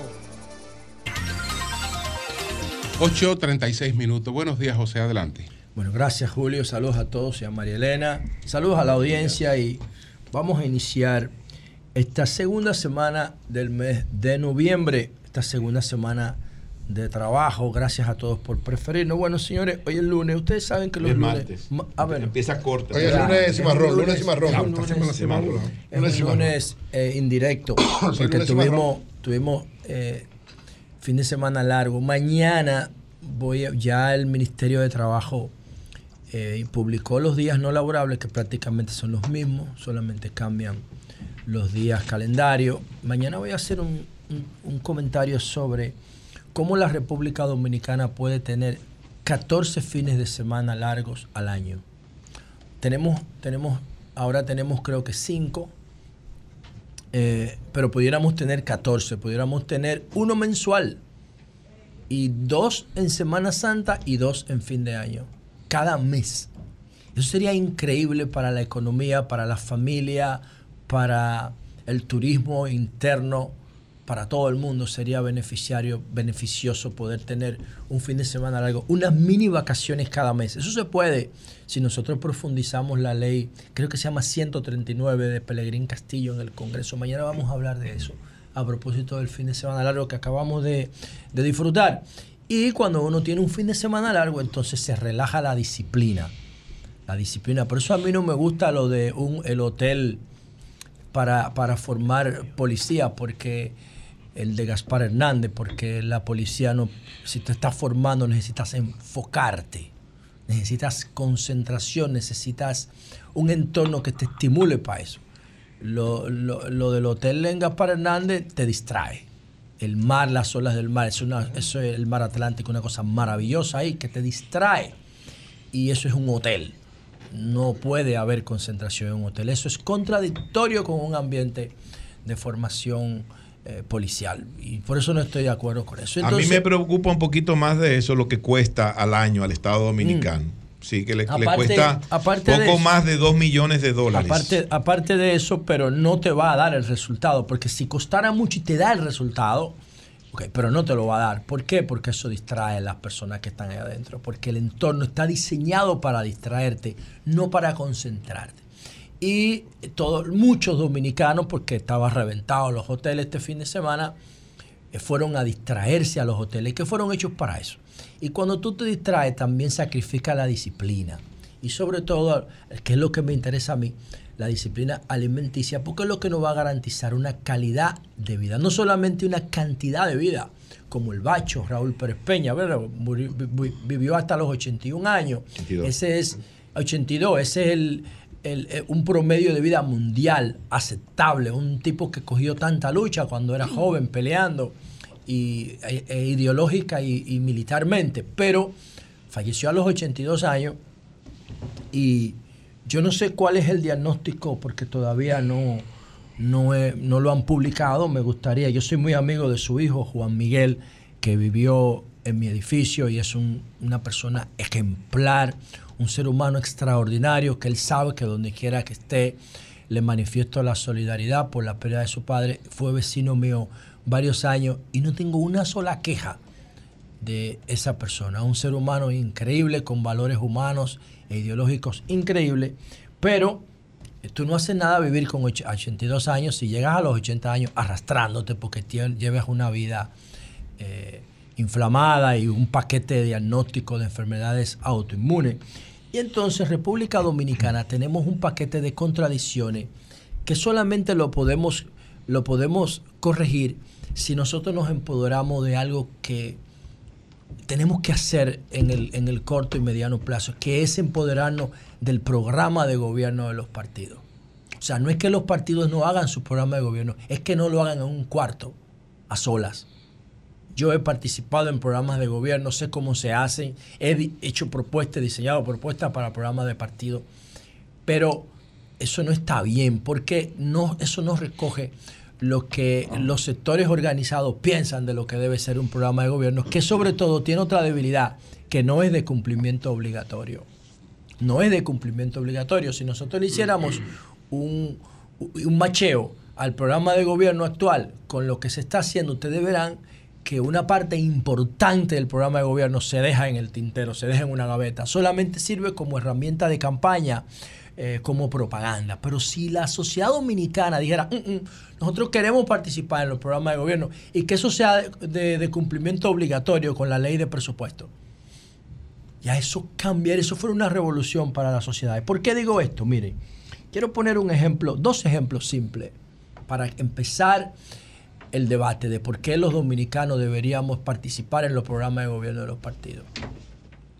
El tema de los aceites. Ustedes saben que el aceite de oliva, el aceite de oliva virgen o extra virgen prensado en frío, que es la manera orgánica de consumirlo, es un superalimento. Está en el top 5 de los mejores alimentos del planeta. Pero ¿qué resulta? Que paga Itevis el aceite de oliva. Pero resulta que los aceites refinados de semilla, que no deberían ser aptos para el consumo humano, no pagan Itevis.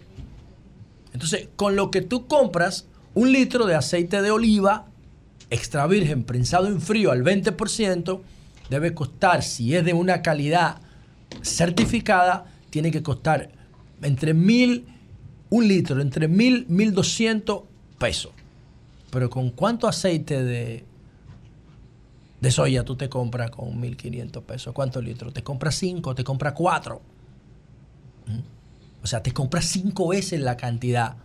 Y entonces cuando tú llevas esos a la comida que se vende en la calle, si una persona tiene una cafetería, si tiene un comedor, si tiene una, una, un negocio de expendio de comida, un picapollo, lo que sea, ¿qué, ¿qué aceite tú crees que va a comprar?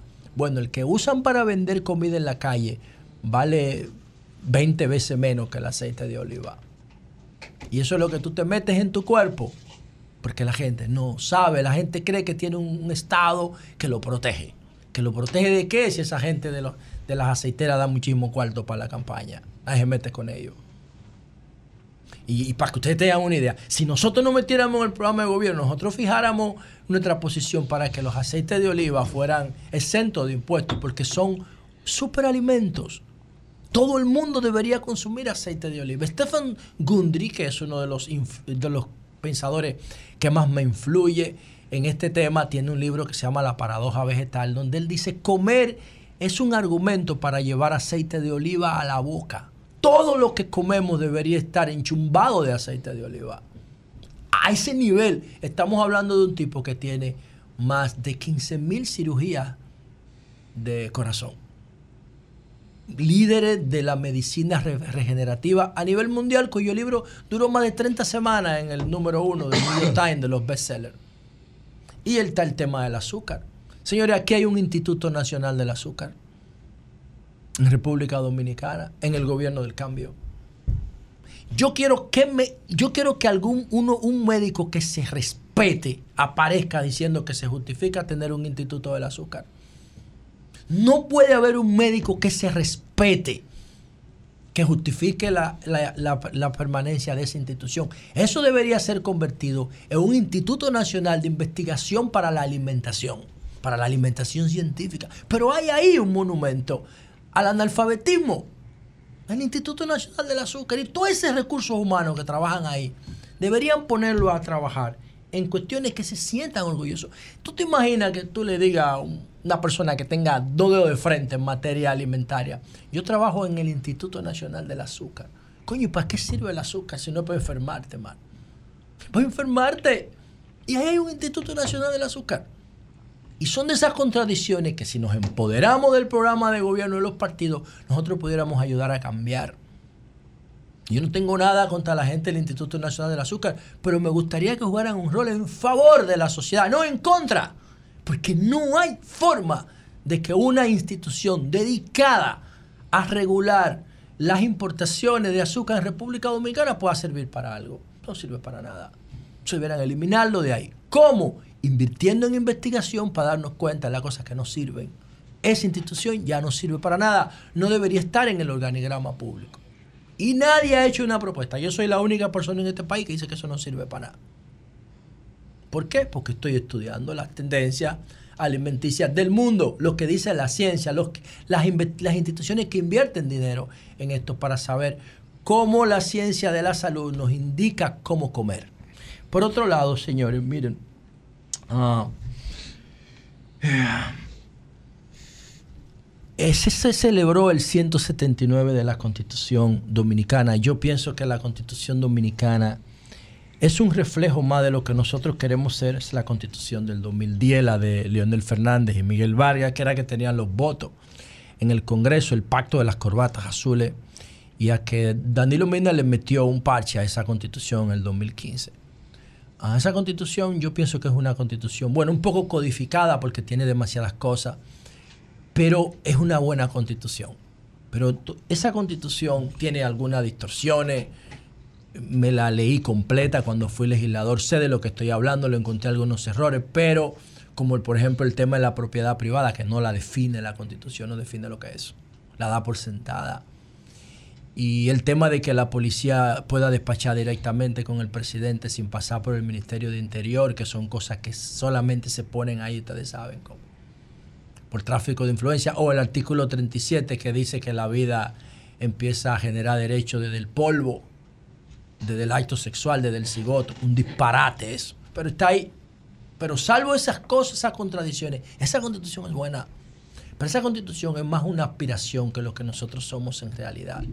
Esa constitución, esa constitución, para que ustedes vean que ayer fue día de la constitución y nadie le importa esa vaina. Y muchísima gente hablando mierda de la constitución y muchísimos aspirantes a ser jueces constitucionales y nadie se refiere a y nadie se refiere a esto, por ejemplo, miren, por ejemplo, el artículo 6, 7, 37 y 38 se refieren a dos conceptos fundamentales para una sociedad moderna. Respeto al Estado de Derecho, respeto a la dignidad humana, respeto a la vida humana. ¿Qué pasa? Yo tengo aquí en mi, en mi tableta un informe del periódico El Día del 14 de diciembre del 2022, o sea que no tiene un año. Ese informe luego lo recogió la Embajada Americana en un informe sobre el cumplimiento de los derechos humanos en República Dominicana. Este informe que no tiene un año dice que en República Dominicana está firmado por Joana García del periódico El Día. Yo tomé este, pero hay muchísimos que todos tienen la misma fuente. La Comisión de Derechos Humanos de República Dominicana, que la embajada le incluyó en su informe de febrero del año pasado.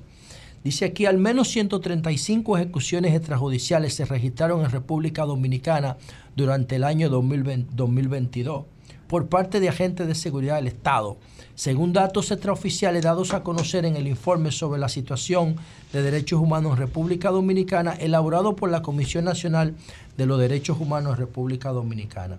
Precisa que entre los meses de octubre y noviembre al menos 25 personas fallecieron en los llamados intercambios de disparos solo el día 30 de noviembre del 2022, luego de las declaraciones del jefe de la policía de que iban a aplicar mano dura, las autoridades informaron la muerte de seis personas en un día, a las que la policía informa que perseguía por la comisión de hecho delictivo y a lo que supuestamente debió enfrentar a tiros. En ese contexto, mientras ocurren esos 136 eh, muertes extrajudiciales por en intercambio de disparos, la percepción de inseguridad sigue aumentando, lo que significa que eso no da resultado. Bueno, ¿y cuál es la conclusión de esto? Yo no tengo ningún problema con que el Estado pueda disponer de la vida de ciertas personas que configuran un perfil de enemigo de la sociedad. Yo, el tipo, el chamán chakra, por ejemplo, que mató toda la familia, por poner un caso. O los taxistas, lo- los, muchachos que organizaron una pandilla para degollar taxistas. Esos muchachos van a seguir matando cuando salgan de ahí, de la cárcel. Creo que la mayoría ya salieron porque eran menores. El problema es que tienen que hacerlo conforme a la ley, porque si no, no somos un Estado de Derecho. Entonces, el problema es que si nosotros vamos a seguir matando gente en la calle, comportándose el Estado como se comportan los delincuentes, entonces el Estado tiene que modificar la Constitución para enmarcar en la ley esos intercambios de disparos, que ya no deberían, ya no hay justificación para los intercambios. ¿Por qué se producen los intercambios de disparos? Porque no hay pena de muerte. Entonces, vamos a discutir la pena de muerte como lo tiene Estados Unidos, como lo tiene Cuba, y entonces vamos a hacer que sean los jueces que maten la gente. Porque el problema es que la policía los acusa, la policía los persigue, la policía los juzga, la policía los mata, la policía archiva los expedientes y en los casos se quedan en limbo jurídico. No hay un Estado de Derecho que se exprese en un intercambio de disparos. Y todos los que están aspirando a jueces de la Suprema del Tribunal Constitucional no opinan una mierda de esto. Porque tienen miedo, porque saben que si hablan de esto no llegan. Porque al final esa constitución sigue siendo un aspiracional. Solo los gobiernos conservadores matan gente al margen de la, ley. Solo los gobiernos, con- lo- los liderados conservadores. Lo hizo Santana, lo hizo Lilis, lo hizo Trujillo, lo hizo Balaguer.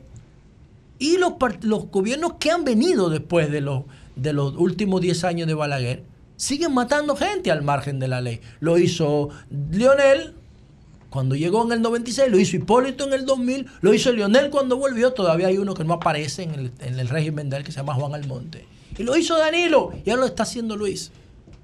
Y si el PRM se define como un partido revolucionario y moderno, debía terminar con los intercambios de disparos. ¿Qué piensa eso Farideh Raful, por ejemplo? Que es senadora del distrito, que sabe lo que yo estoy diciendo. ¿Qué piensa ella? ¿Qué piensa el consultor jurídico del Poder Ejecutivo? De que se estén matando gente en la calle al margen del Estado de Derecho. ¿Qué piensa el presidente de la República, que es un tipo noble? Pero que encontró una situación de cosas y la está legitimando. Entonces así no van a bajar las percepciones de inseguridad.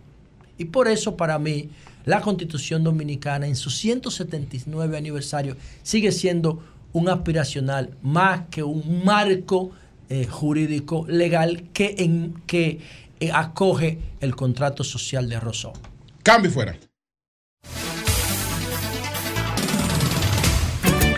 El sol de la mañana, el sol de la mañana, el sol de la mañana, el sol de la mañana.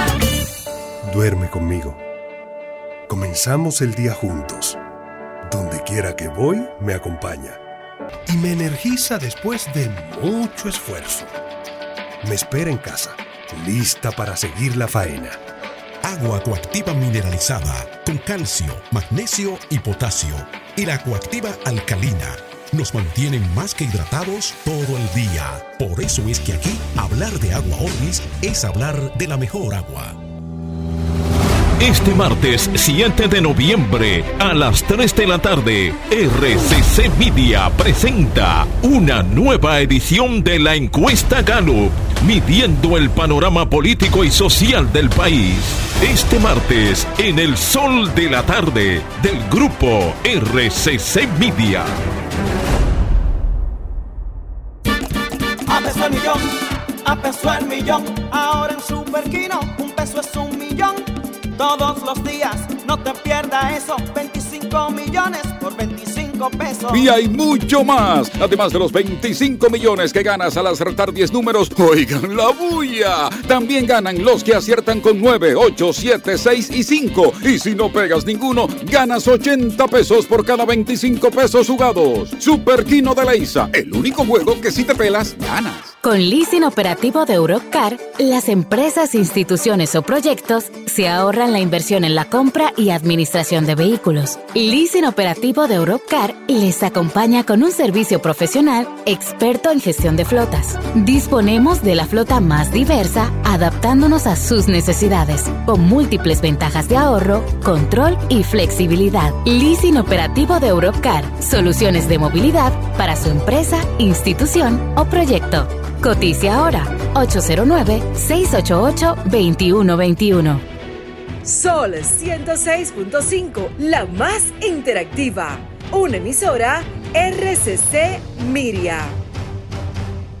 En la farmacia Medicar GBC continúa el 20% de descuento en todos los medicamentos, pago en efectivo o tarjeta, y estamos abiertos los domingos. Somos GBC, la farmacia de todos los dominicanos.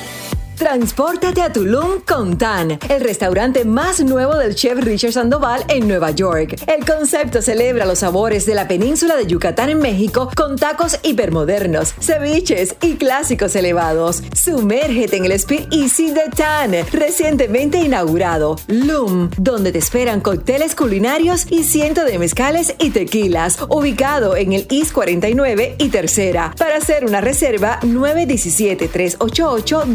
917-388-2248 o visita timenewyork.com. Si de algo saben las abejas, es de flores. Hay de todo tipo y para todos los momentos. Lo importante no es solo su color, tamaño o forma, sino lo que hace sentir cada una. Y para esos sentimientos trabajan. Igual que el Banco Central, que trabaja para hacer florecer la economía y que sientas estabilidad para ese sentimiento de crecimiento y desarrollo, para que la primavera llegue a todos los sectores y los planes de muchos den grandes frutos. Banco Central de la República Dominicana, trabajando por una estabilidad que se siente.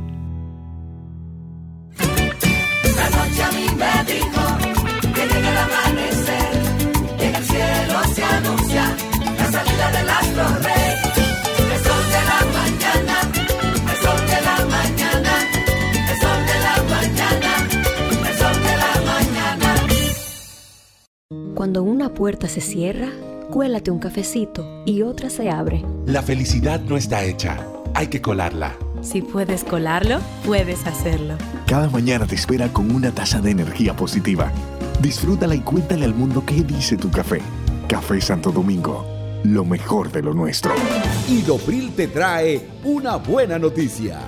Ya el trabajador afiliado al seguro de riesgos laborales no debe pagar diferencia por los servicios recibidos en consultas o procedimientos con ortopedas u otros especialistas, porque el Idopril te cubre en un 100%.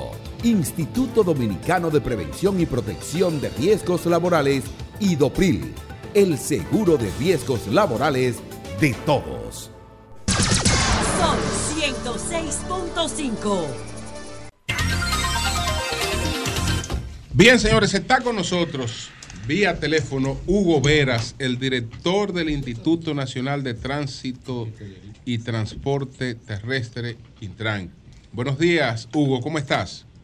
Don Julio, buenos días a usted, a todo el equipo del Sol de la Mañana. Agradecerle el comentario de esta mañana, eh, tanto a usted, a todo el equipo, a Humberto en la mañana y a todo el, el equipo de las 5 de la mañana, porque nos tomamos mucho tiempo, más que para responder, para aclarar cualquier tipo de información que se haya o malinterpretado, dado la información que dio la Dirección General de Compras y Contrataciones, porque teníamos unos plazos después de unas comunicaciones que nos mandaron días antes de tomar esta decisión, 24 horas antes para tomar esta decisión, pero nos estaban pidiendo cinco días para responder y por eso no podíamos hacer nada hasta tanto no responder todo esto.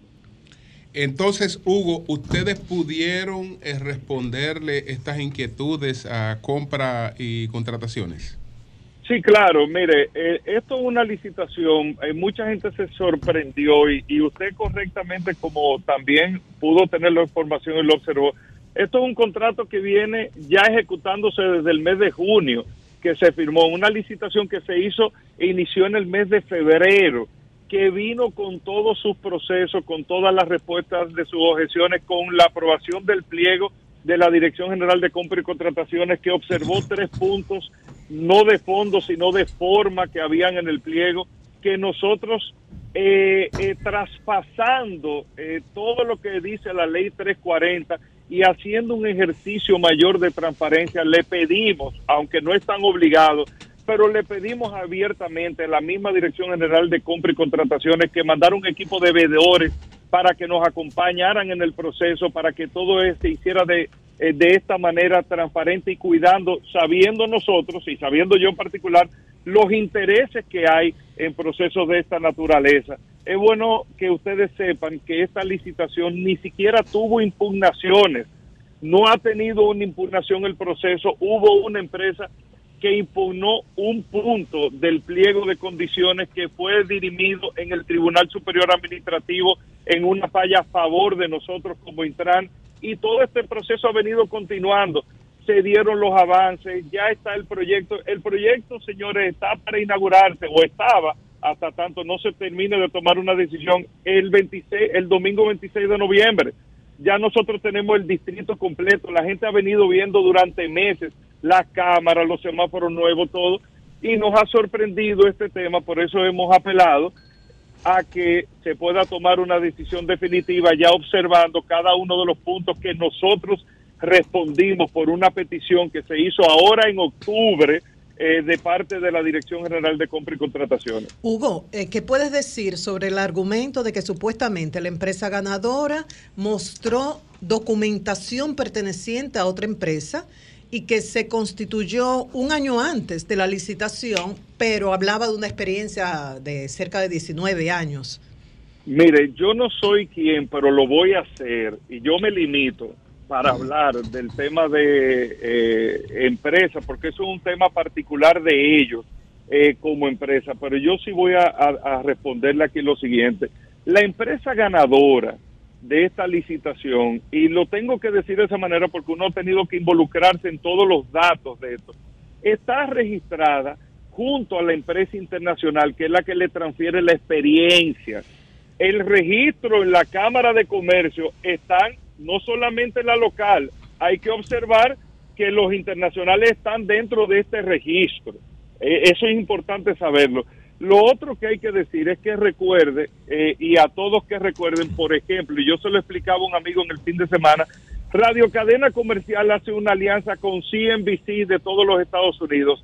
Los representantes en República Dominicana están legalmente para la distribución de información. Automáticamente, ¿qué tiene?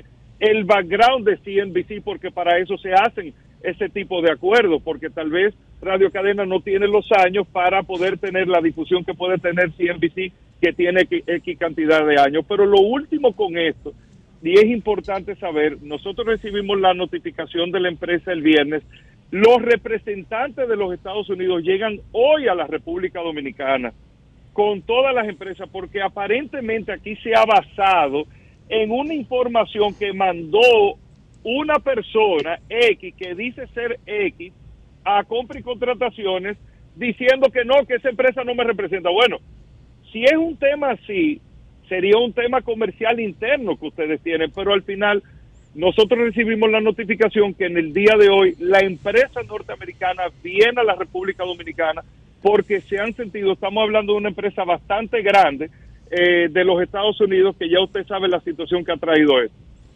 Eh, Hugo, ¿por qué si este eh, proceso, todo lo que tiene que ver con la licitación, como tú bien dices, empezó en febrero y luego se adjudicó ya eh, pasado el tiempo, el plazo correspondiente y en junio se empezó a ejecutar todo esto?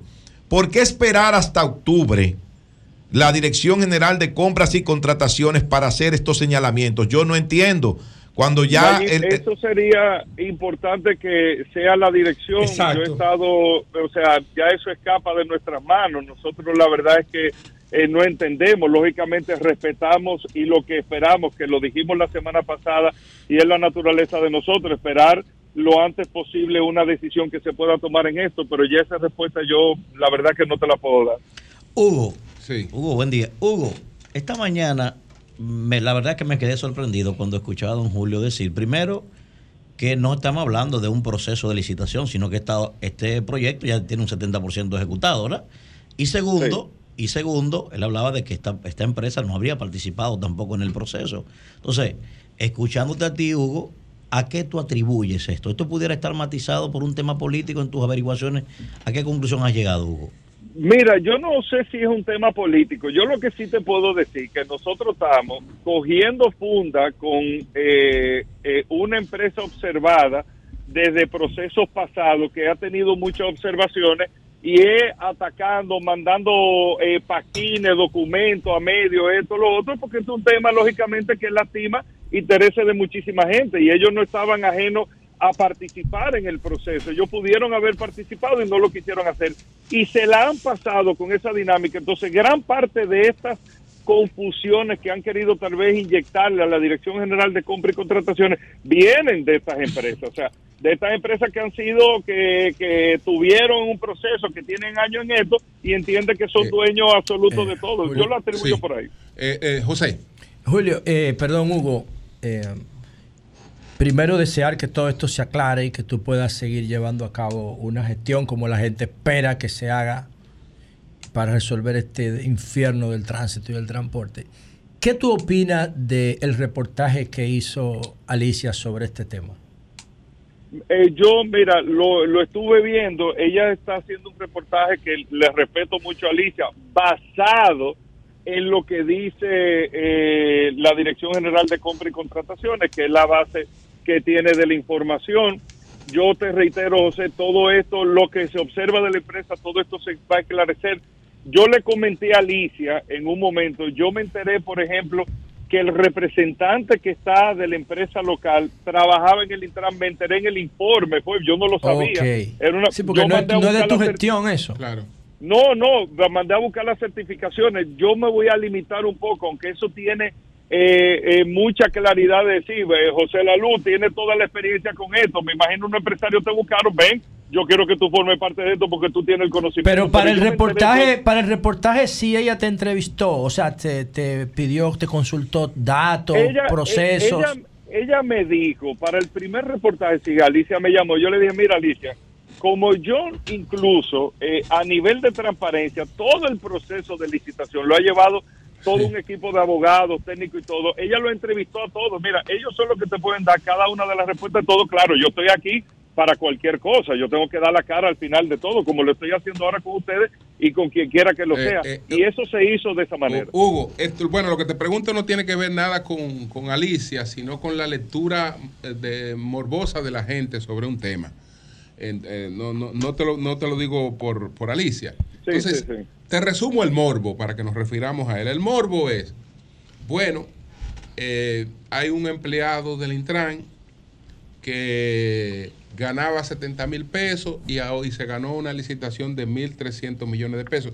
Tú sabes que a eso a la gente se lo dicen y la gente eh, es- lo cree, porque la gente no sabe que para ganar una licitación de 1.300 millones de pesos, tú tienes que presentar unos avales empresariales que aunque tú no lo tengas, otro tiene que acompañarte y tenerlo para, para, para que eso ocurra, pero la gente no entiende eso. Entonces, refiérete a esta, a, a esa parte, esa parte, a lo del morbo, de que bueno, que un tipo que ganaba 70 mil pesos, ahora de repente tiene una licitación de 1.300 millones de pesos. Eso es lo que la gente está resumiendo eh, de- Mire, de lo que se ha pues Me voy planteado. a referir a eso que tiene que ver con un tema interno de la empresa, pero me voy a referir claro con eso. Claro. Lo que yo puedo deducir del tema, esta persona que trabajó aquí en la institución hasta junio, creo que fue julio, más de 30 días antes de yo llegar a la institución, yo no, yo a mí no me habían avisado que yo venía para el Intran cuando él ya no estaba trabajando aquí. A mí no me lo habían dicho todavía, no me lo habían ni siquiera comentado. Ok.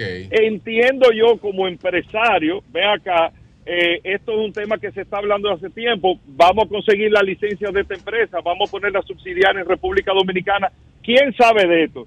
Pero mira, este tipo tiene tantos años de experiencia en este tema, vamos a ponerlo a representarnos. Pero no solamente eso, una empresa con la firma de los, de los americanos también que están ahí y que tiene que poner unos avales, como usted dice, que uno de esos avales, que ustedes saben que la banca local no es a cualquier empresa que le da un aval de una línea de crédito de 10 millones de dólares que se pedía para tener un fiel cumplimiento de un proceso de esta naturaleza que lo tiene en la empresa. Entonces, al final, ese morbo que se crea es como que yo ahora mismo salga del Intran, entonces ¿qué yo voy a hacer? Ya yo voy a cerrar vehículos. Yo no puedo hablar de tránsito ni de nada porque ya yo eh, tengo, tra- trabajé en una institución que tiene que ver con el Estado o me van a contratar de una empresa para eso. Eso no hay nada que lo limite, pero lamentablemente el Pero- morbo ha creado todo eso. Hugo, un abrazo, querido amigo. Ojalá y Dios te ayude para que puedas salir eh, airoso de toda esta situación. Eso es normal cuando se administran fondos públicos y son intereses. Eh, Claro. Algunas eh, teorías plantean que tú conocías a esa persona con anterioridad a tú estar en el cargo, o sea, que eran amigos. ¿Eso es cierto? No lo conocí, lo conocí los otros días, fue con todo este lío, personalmente. Supe que trabajaba aquí por el tema. Y si hubiésemos sido amigos, tampoco lo niego, pero la verdad que no lo conocía. Correcto. Hugo, ¿qué, qué nivel de ejecución tiene que Julio citaba esta mañana de que ese contrato, esa licitación ya produjo resultados contractuales? ¿Qué No nivel de eso, qué nivel de eh, ejecución José. tiene el Mira, el, el Distrito Nacional está listo, está instalado. Lo que estábamos haciendo al momento de este anuncio era con eh, el equipo técnico de Intran junto con el equipo técnico de la empresa. Y recuerden que nosotros para eso hicimos una microsimulación que la anunciamos en agosto del año pasado de la ciudad completa que tiene los cambios viales, pero eso tiene las cargas de tráfico porque esa información tú tienes que subirla, alimentarla al sistema de gestión de tráfico de inteligencia artificial para que él empiece poco a poco, intersección por intersección por intersección, a estudiar el comportamiento de tránsito minuto por minuto y el mismo sistema se va gestionando. En esa etapa que estábamos, que nos tomaba tres semanas en lo que el sistema iba aprendiendo del comportamiento con la observación de las cámaras todo, para que nosotros empezamos a ver ya quitar los DGC de los semáforos definitivamente para que el sistema actúe solo.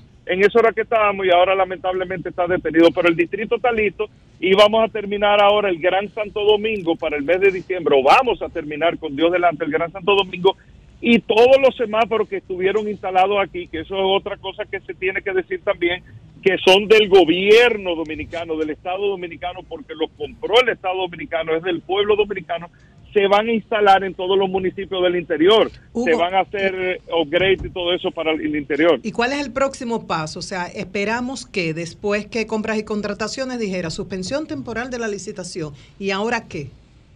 No esperar que compre y contrataciones, como hizo una suspensión temporal, ellos nos mandaron, nos pidieron el, el creo que fue el 30 de octubre o el 20 el 28, porque aunque el anuncio se hizo el 31 de octubre, la carta de suspensión o el, oficio de suspensión estaba firmado desde el 29. Nosotros recibimos las cartas, dos comunicaciones el 28, pidiendo una serie de informaciones correctísimas y válidas de parte de compra y contrataciones. Teníamos cinco días para responderla, se respondieron en el tiempo correcto, pero ya estaba la suspensión. Entonces, esperar, por eso es que nosotros decimos, esperamos que compra y contrataciones pueda tomar su decisión ya con la clari- claridad de cualquier información del proceso que pudieron haberla no tenido, ahora tal vez la tienen Hugo, y pueden tomar Y una ustedes le han hecho desembolso ya, pagos a esa empresa, a ese consorcio, porque yo, yo supongo que eso, compra y contrataciones, antes de pensar en una suspensión, agotó un proceso de investigación y de verificación de datos. Bueno, yo, yo no te sé decir, pero sí tengo para decirte que eh, a la empresa se le pagó el 20%, a eso se va pagando y eso dice los plazos del contrato, pero ya los otros plazos, nosotros precisamente este día o día antes o día después estábamos recibiendo ya la ubicación completa y la evaluación técnica del trabajo del distrito para pagarlo. Entonces, Eso eh, no se ha pagado. Entonces, Hugo, ante la inminencia ya de un contrato que fue iniciado, que lleva una parte importante de su cumplimiento, hay cláusulas. ¿Cuáles serían las consecuencias que correría las el Estado? penalidades. Las Y el penalidades. arbitraje, que ahí es que te el gancho. que la empresa en la tiene, tiene derecho porque usted contrató conmigo. Claro. Y si contrató, usted tenía la facultad para contratar. Si usted me no incumple, eso, ¿qué, Pedro, qué pasaría con el Estado Dominicano? Miren, para hacer los contratos en este tema, eso- esos contratos duraron como cuatro semanas, porque esos contratos llevan hasta unos procesos en, en todas las instituciones del Estado que tienen que ver con esto. Eso se verifica entero, la veracidad de la información de la empresa, todo eso se verifica antes de usted hacer un proceso de contrato y registrarlo dentro del Estado. Hay unas cláusulas, yo no te podría decir a- a- ahora mismo que estoy en el vehículo lo que implica, por eso la empresa eh, internacional viene a la República Dominicana. Tengo entendido que hay unas acciones, unos propósitos eh, con ellos porque se han sentido agraviados, ma- agra- agra- Agraviados. agraviados con, con esa situación. Pero más que todo, yo sinceramente eh, lo que apelo es que ya con la información en las manos, que la Dirección General de Compra y Contrataciones diga, mira, nosotros recibimos esta información, tenemos esta, déjame yo verificar. Ah, no, perfecto, está todo bien, todo en orden, pueden continuar con el proceso. ¿Tú te sientes, Hugo, aludido en términos personales por las argumentaciones de irregularidad que han surgido en torno a este contrato? ¿O tú entiendes que tanto la, la decisión de compra y contrataciones como el reportaje de Alicia son parte del proceso que tú personalmente no te sientes eh, embarrado por eso? Mira, yo no me voy a... Mira, José, yo te agradezco muchísimo porque, eh, y te lo voy a decir de la siguiente manera, y me voy a controlar porque yo tengo que trabajar y tengo unos amigos, unos asesores de comunicación. Tú tienes que pensar como funcionario público en el sentido, tú no puedes irte a la parte, a la otra parte que yo me quería ir y por eso te voy a decir lo siguiente. Yo eh, me siento no que súper tranquilo, sino muy claro de que todo se ha hecho de manera correcta. Yo no creo que aquí haya un tema personal. Me- eh, la verdad que me ha afectado en lo personal al, al 100%. Yo no te puedo decir lo contrario. Yo tengo una hija. Bueno, yo, Ya, yo ya, tengo ya, una ya, hija de 13 años que coño te cuestiona. yo ¿tú entiendes? por eso te Claro, pregunté, claro. te rompe. Uno haciendo la cosa correctamente. O sea, entonces tú dices al final, pero tanto sacrificio, todas las decisiones que tú tomas en una institución como esta son decisiones adversas a todos. O sea, nosotros hicimos Parqueate Bien, como yo se lo he explicado a ustedes, y es una presión automáticamente porque estamos cambiando las cosas. Si queremos que las cosas cambien, tenemos que hacer cosas diferentes, otra resistencia, eso yo lo entiendo, pero estamos haciendo la cosa bien, no estamos haciendo nada violando la ley y tú te encuentras con una situación de esta naturaleza haciéndolo bien, entonces uno mismo a veces como se cuestiona, pero ven acá, ¿tú entiendes? O sea, hay que tener un poquito más de, de- delicadeza eh, antes de, de hacer cualquier cosa, hay que ver con quién es que están bregando aquí. Pero Hugo, bueno, yo me voy a limitar ahí. Eh, eh, finalmente, eh, sí, Hugo, sí, sí. eh, Hugo, Hugo, mirando el escenario, el panorama, pasaron los plazos, compra y contrataciones no fue a verificar su proceso como debe hacerlo para precisamente prevenir cualquier situación. Claro. No porque haya la A- a- intención. antes de que el Estado entre un Antes de que, compromiso. de que el Estado genere un compromiso, porque Claro. ellos son parte del Estado y claro. están facultados para eso, incluso hasta para asesorarlos a ustedes si hay algún hierro que pueda traer problemas a futuro. Entonces, ¿tú crees que esto es algo personal de, de- de- de quien dirige hoy eh, compras y contrataciones contra Hugo Veras? Imposible. No, no, no, no, lo la- creo. Carlos, No, Carlos es un gran noble, amigo. loco. Yo, yo, Carlos es un gran amigo. Yo he Chacho. estado hablando con él, he estado en contacto Claro. con él. Yo no creo que personal no sea él. Pero, pero Porque es Hugo, que te ha generado Manuel, esa Hugo, situación. Hugo, Mira, Hugo, yo quiero que quiero irme por ahí por la pregunta de Pedro. Tú decías, Hugo, que compras y contrataciones se, se fundamentó, ¿verdad?, en las, en las opiniones de este señor, el de la empresa. Previo a eso, Hugo, Carlos Pimentel se reunió con ustedes, con el equipo técnico, a escucharlo antes de suspender la licitación. Eh, no, no, no, no sucedió, no sucedió. Bueno. Bueno, pues Hugo, gracias. Vamos a Un ver, abrazo, gracias. vamos a ver. Bueno, yo creo que, que ese- Es que ya, yo creo, yo creo que el anuncio de que la empresa, una de las empresas extranjeras que están vinculadas a este contrato, estará aquí, porque eso tumba una No, parte. ojalá que podamos tenerlos a Claro, ellos aquí y a Carlos Pimentel también. Claro, son a tres todos. partes. Eso tumba una parte de, eso tumba una parte del morbo. Hugo, Hugo. Adelante. Esto, esto es para que te lo coja chiste, Hugo, lo que te voy a decir. Hugo, ten Eh, cuidado, tú no ves que Hugo está roto por, por esa Ah, hay un hay un meme por ahí del tipo que de- de- de- del dueño de la empresa desmontándose en un motoconcho en los alcarrizos.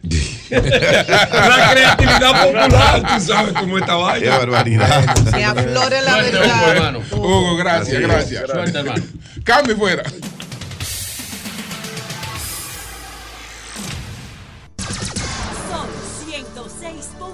106.5. Bueno, Deli Gerasme, vamos a ver ahora. Ay, la fiera Ay, de Neiva. ¿Cómo es que está el asunto? Ese sí sabe. ¿Cómo es que está el asunto? Buenos días, buenas tardes, buenas noches. No, es de día, Deli, despierta. Adelante. Deli está como Esto Omega. es información oficial. Adelante. Ay. Ay, Manuel. A los militantes, simpatizantes de la Fuerza del Pueblo, del Partido de la Liberación Dominicana, de sus aliados y de los simpatizantes del país. Información oficial. Dele, Todo lo que se diga fuera de lo que yo voy a decir es opinión personal o versión interesada. Diga, líder. Oiga lo que pasó. Sí. Cuando se fue a la mesa de negociación, se había dicho que Rafael Paz debería declinar en favor de Domingo Contreras para también apoyar a Omar Fernández, uno como alcalde y el otro como senador del Distrito Nacional.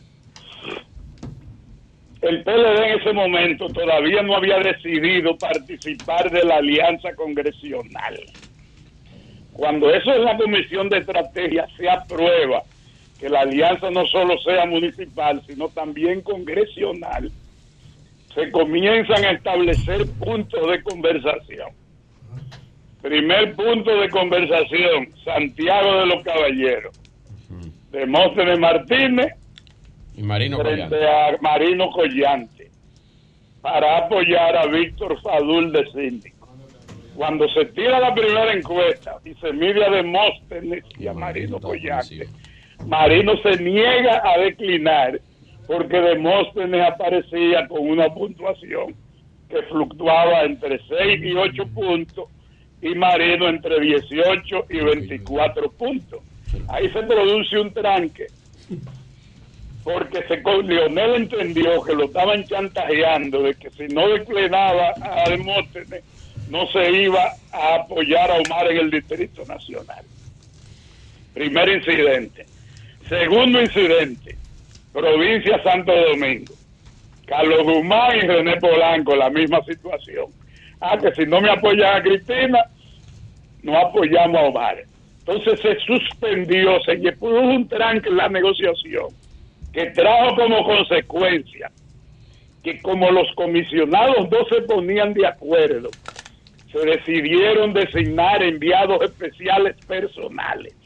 Nicolás Calderón, el enviado de Leonel, donde Danilo me mira de manera directa, y Carlito Pared Pérez de manera directa desde donde Danilo hasta donde Leonel. Y una participación adicional de Miguel Vargas Maldonado y Alejandro Cruz. Leonel entiende que se puede superar el impasse y Danilo también. Se supera el impasse de que lo que está, lo que Omar no está sujeto ni a Santiago ni a la provincia de Santo Domingo. Esa es la realidad. Danilo y Leonel Fernández han hablado siete veces por teléfono. Siete veces han hablado por razones políticas y por razones de gente que ha tenido dificultad de salud o muerte. Han hablado siete veces. Se van a juntar en su momento cuando ellos políticamente lo entiendan conveniente y que genere el impacto necesario que provoque que esa alianza en la que aparezcan ellos en público o en privado tenga el impacto necesario para poder enfrentar al PRM y aliados que Luis Abinader tiene unos niveles de popularidad muy altos y muchos partidos que lo apoyan. Entonces, en este momento hay absolutamente consensuadas 15 senadurías. Correcto. y está en proceso de negociación final siete senadurías más. Pero de las 15 podría bajar o subir dependiendo de los ánimos personales de los candidatos de cada partido y de cada grupo. Y le voy a poner un ejemplo, solo a manera de ilustración, para que se entienda mejor. San Cristóbal, Orlando Espinosa y Demetrio, están los dos proclamados. Orlando Espinosa tiene suficientes niveles de popularidad para competir. Demetrio tiene suficientes niveles de popularidad para competir, pero imperio dividido no prevalece, dice la Biblia. Entonces hay uno que tiene mucha gente y no tiene cuarto, y hay uno que tiene mucha gente y mucho cuarto. Si logran conjugarse la gente con los cuartos y los egos locales, y lo pide a manera de ilustración, entre Demetrio y Orlando Espinosa, se iría con un solo candidato. Es una ilustración. En el bien caso de las diputaciones, en este momento solo hay alianza de diputados con el PRD, porque como el P, la Alianza Congresional de Diputados lleva arrastre y método de home, cuando un partido asume un candidato, asume la boleta completa. Sí. Y eso no es tan fácil conjugarlo. Si logran que los dirigentes, compañeros que ayer estaban divididos, Julio Martínez y Deli Erasme en negro, Deli, ¿qué tú quieres? ¿Seguir abajo o dejar que sea Julio Martínez el candidato? No importa que gane o pierde. Si podemos favorecer el triunfo del candidato presidencial, que esté mejor posesionado. Es más, yo le voy a decir, voy a ir más lejos. Está incluso definida la intención de que dependiendo los porcentajes de popularidad de Leonel y sus aliados y del PLD con Abel Martínez, si se nota que no hay una segunda vuelta por él divididos, ya se está discutiendo la posibilidad de hacer una alianza de primera vuelta en la parte presidencial. Eso se va ir dir- dirimiendo en el camino en función de lo que vayan diciendo las encuestas públicas, las privadas, etcétera, etcétera, etcétera.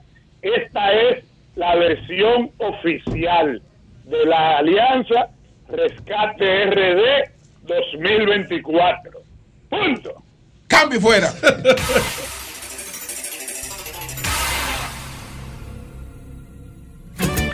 El sol de la mañana, el sol de la mañana, el sol de la mañana, el sol de la mañana.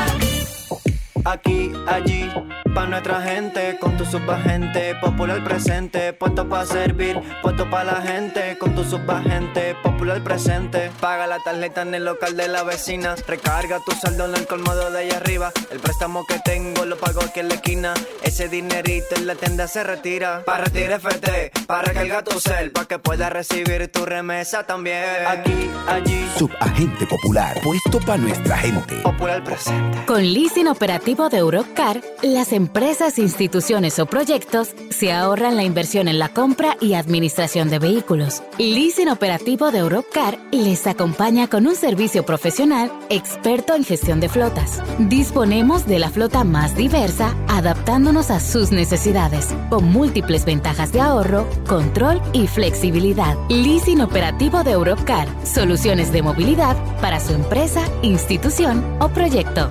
Cotice ahora 809-688-2121. Este lunes 13 de noviembre, el escenario más internacional del Caribe, Jacksex, presenta una noche histórica.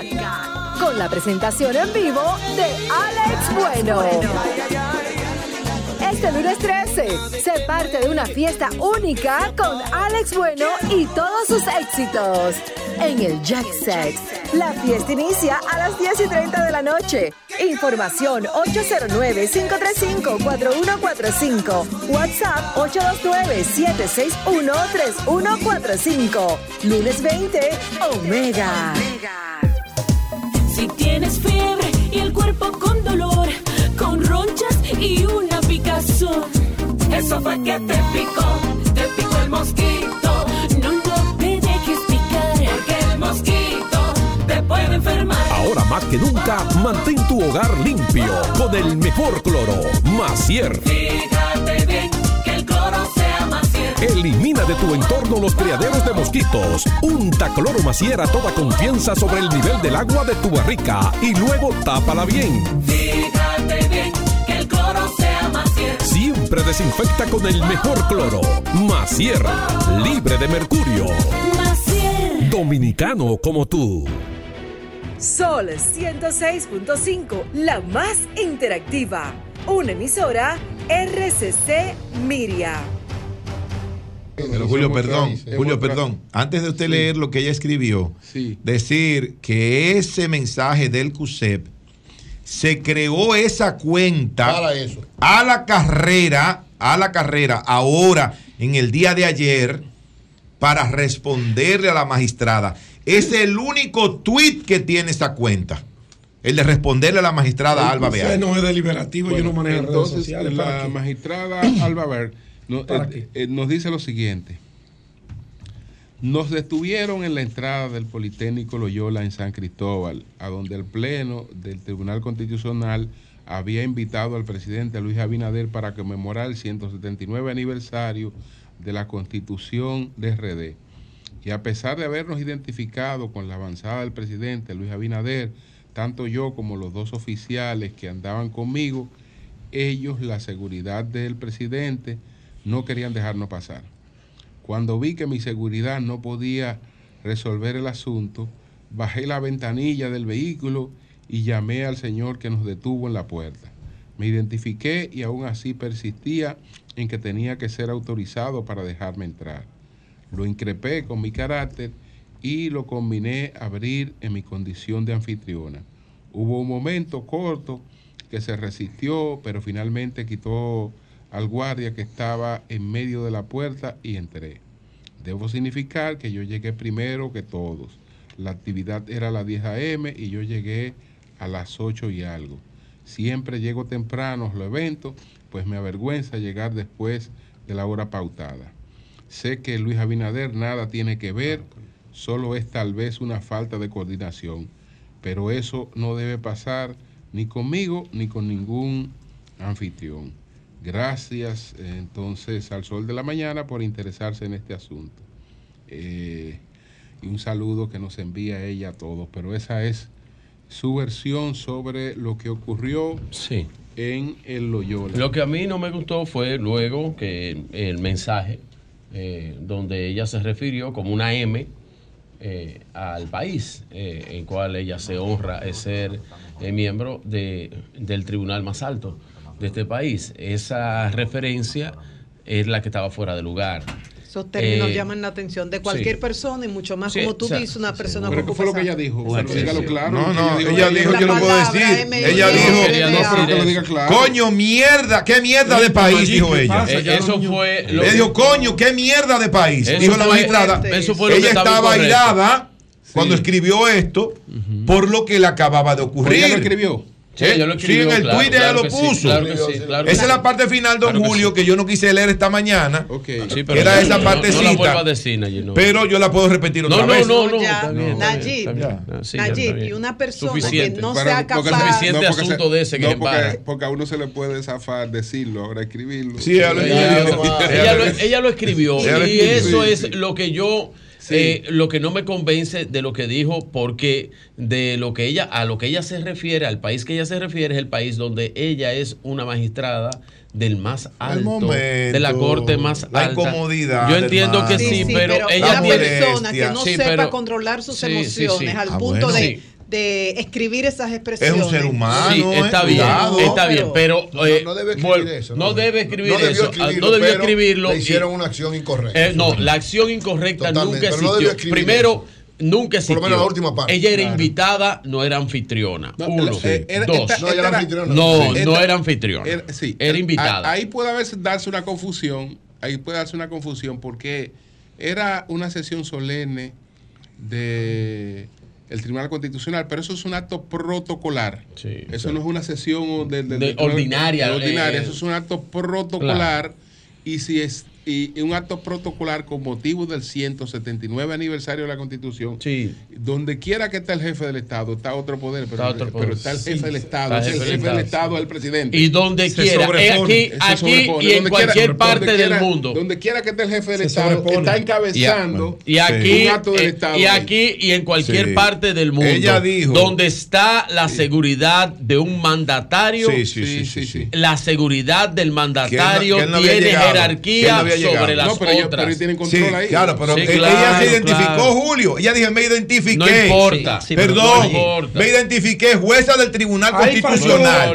Espera un momentito. Y dice ella, señores, ustedes saben que hay oficiales que son brutísimos. Claro que sí. Pero no Entonces, importa, óyeme, No discutamos entonces, óyeme, eso, por entonces, favor. ella dice que a pesar de identificarse, no la querían dejar entrar. Ella dice que tuvo que echar tres carajos, así mismo, tres carajos para que la dejaran entrar.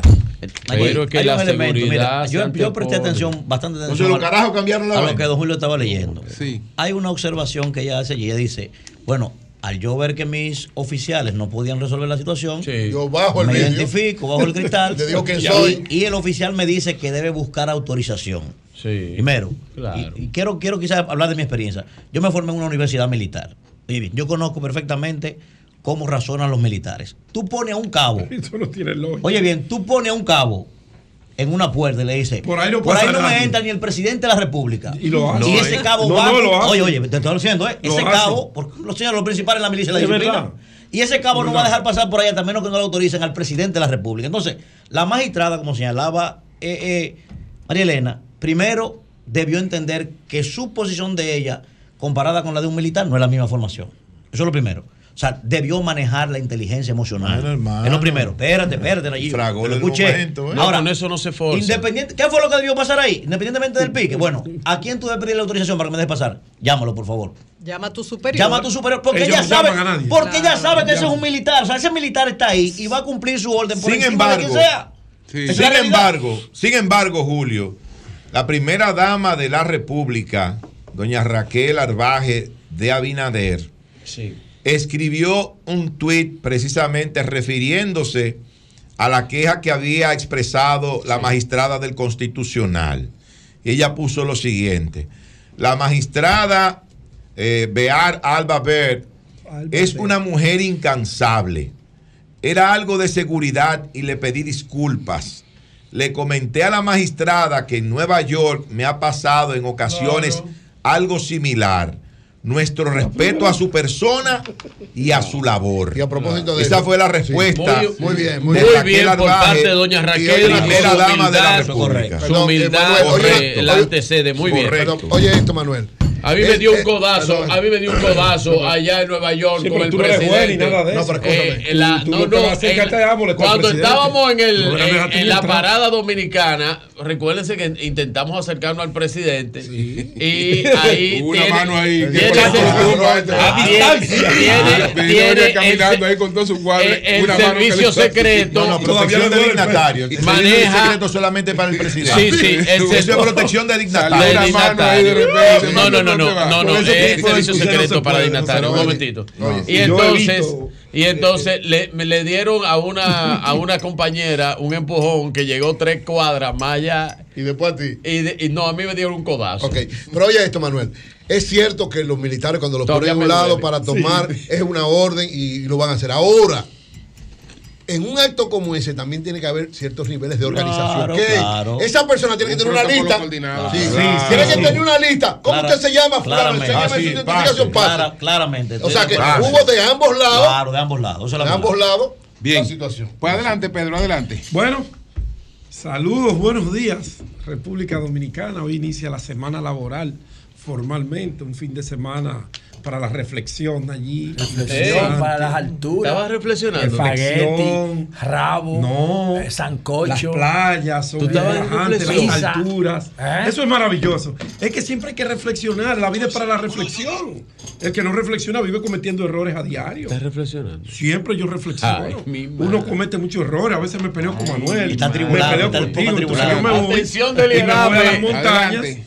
Y reflexiono. Ah, Pedro y, está y siempre reflexionando. recomiendo eso a la gente, que reflexione de, de- de sus errores, de sus hechos, sus acontecimientos, sus perversidades. Hay que reflexionar. Bueno, bueno, eh, Joan, eh, el expresidente de la República y, eh, y candidato presidencial ya oficializado por la Fuerza del Pueblo y varias organizaciones, se fue a las calles salió ya a hacer lo que él sabe hacer, a ganarse el cariño, el corazón de la gente que lo espera. Tiene que E inició en Barahona un recorrido que yo mismo quedé sorprendido. ¿Tú fuiste, Pedro? Porque veíamos, no, yo estaba reflexionando, dije, Ah. yo no estaba por el sur, yo estaba por el norte. Eh, Pero vimos a un Leonel Fernández recibir el respaldo y el cariño como en aquella campaña del 2004. Sí, como sí, en allá todavía. Campaña allá, sí, del sí. 2008, están cuando la. República Dominicana necesitaba que volviera un líder a recuperar lo que se había perdido del 96 al 2000. Parece ser que, como dice Virgilio, estamos en aquellos tiempos emocionalmente porque nos llevaron por la crisis económica a aquellos tiempos y el pueblo volvió a demandar la experiencia, la capacidad, el carisma, la cercanía, el liderazgo del doctor Leonel Fernández. Y lo que vimos desde Barahona, San Juan, lo de San Juan fue apoteósico. Lo de San Juan no tiene parangón. Estaba Feli ahí, ¿verdad? ¿Cómo? Juan es, Feli es- el líder, el de líder, San Juan. el líder de San Para usted entrar a San Juan tiene que hablar con Feli Bautista. Eso es verdad. Eso que no le quepa la menor duda a nadie. Luego Asua, Baní, San Cristóbal, sencillamente O sea, fue un una fin de caravana que semana. Sí, recorrido, visitas puntuales a personalidades y dirigentes. Y lo que ustedes ven ahí es un hombre que está ya dando los pasos para volver a dirigir el país. Si usted quiere creerse el escenario idílico de que en el país no hay problema, de que hay empleo para regalar, de que las neveras están llenas, de que aquí todo es color de rosa, bueno, ese es su problema. Eso es su problema. Los que se han creído eso despiertan al otro día de las elecciones con un tremendo dolor de cabeza. Ahí hay una realidad que cada día se materializa y se arraiga. Un líder consolidado, preparado, bien formado, visionario, que el pueblo tendrá para escoger entre él y la propuesta reeleccionista de Luis Abinader. El pueblo tiene esa tarea. Ustedes van a ver cómo siguen avanzando los acontecimientos. Querido aliado, Bueno. solo recordarle, Martínez solo No, no, no, recordarle que el. Partido de la No, no, Liberación Dominicana también lleva su candidato presidencial, que es Abel Martínez, No, no, no, dijo Deli que van a competir el 19 de mayo del año Deli- 2024. Deli dijo que. Por si acaso, por si acaso lo olvidaste. Pero Deli dijo que no. Tiene razón, doctor Chávez. Gracias. Tiene razón, para que el Deli dijo que no, el comentario dijo que lo estaban casi. No, es que la emoción te nubló, la emoción Sí, te nubló. adelante. entiendo. Lo que pasa es que le dejé eso para que lo digan ustedes. Y Eury también. Usted, tiene que, salir a vender su, su, su candidato, no, no me toca a Así mí. es. Entonces, Sí, pero mencionaste a Abinader. Entonces, Pero está- re- parece que bueno, reflexionaste- pero es que hay que vencer. Reflexionaste bien. Pero, pero yo lo incluyo Digo y, yo. y el, y el Abel el licenciado, eh, el licenciado Abel Martínez Durán. Bueno, eh, quiero darle un espaldarazo a la Junta de Aviación Civil. Desde el año 2007, 2006 se comenzaron esos aprestos, Marte que a 2005, 2005, de recuperar la vergüenza de la aviación civil en la República Dominicana. Lo comenzó el honorable Norge Botello con un grupo de hombres y mujeres bien formados, comprometidos con el desarrollo de la aviación y la recuperación de ese respeto que habíamos perdido en el escenario internacional, que habían motivado a las autoridades de Estados Unidos a prohibir que nuestras aeronaves pisaran sus aeropuertos. Eso trajo consigo todo un proceso de recomposición del sistema que, aunque no está tan como se le dejó en el 2020, pero se han establecido políticas públicas para, luego de la pandemia, recuperar y ampliar los destinos hacia la República Dominicana. Eso es un tema de políticas públicas que tiene que hacerlo, como lo está haciendo la Junta de Aviación Civil. Usted puede tener la diferencia que usted tenga con José Marte, la que usted quiera, como la puede tener conmigo, con Manuel. Ahora usted no le puede dejar de reconocer que todos esos logros de conectividad, de que cada semana se anuncie un nuevo destino, una aerolínea que confía, que apuesta a traer a sus pasajeros de un país que ni remotamente los dominicanos eh, imaginamos que íbamos a tener vuelo directo, que para usted llegar a ello duraba tres días volando. Hoy tenemos esa conectividad y nosotros, como damos siempre, a veces, cuando es necesario, nuestros pecosones, también tenemos que reconocer cuando las cosas se están haciendo bien. Ojalá que el que tiene bajo su sombrilla el manejo técnico operacional, funcione con los niveles que funciona la Junta de Aviación Civil. Mantepiantini es un tipo que el que lo conoce sabe que cuando él dice voy por ahí, solo Dios lo detiene. Solo Dios.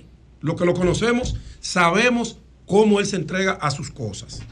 Usted puede estar de acuerdo con no, pero los hechos están hablando por sí solos. Y en la pasada reunión de eh, la reunión ordinaria de la Junta de Aviación Civil, donde pasaron balance, el balance fue completamente satisfactorio para eh, la aviación civil, el fortalecimiento de la República Dominicana como destino y eso, eso. Marilena te está escuchando en silencio. Digo, te está escuchando, pero en silencio. No, no estoy diciendo, Ella no sé si el silencio de ella está opinando. Si está opinando con el No, no, silencio. no, no, Marilena, Mira, yo no sé si ella no mira, si con el Julio. silencio ella está opinando. No sé. Julio maneja la telepatía porque yo creo que él leyó mi pensamiento. ¿Qué tú quieres decir? No, dilo mañana, Mariela. Ay, qué rico, estás hablando de Martín Martínez. Hace mucho que yo no hablo de la aviación.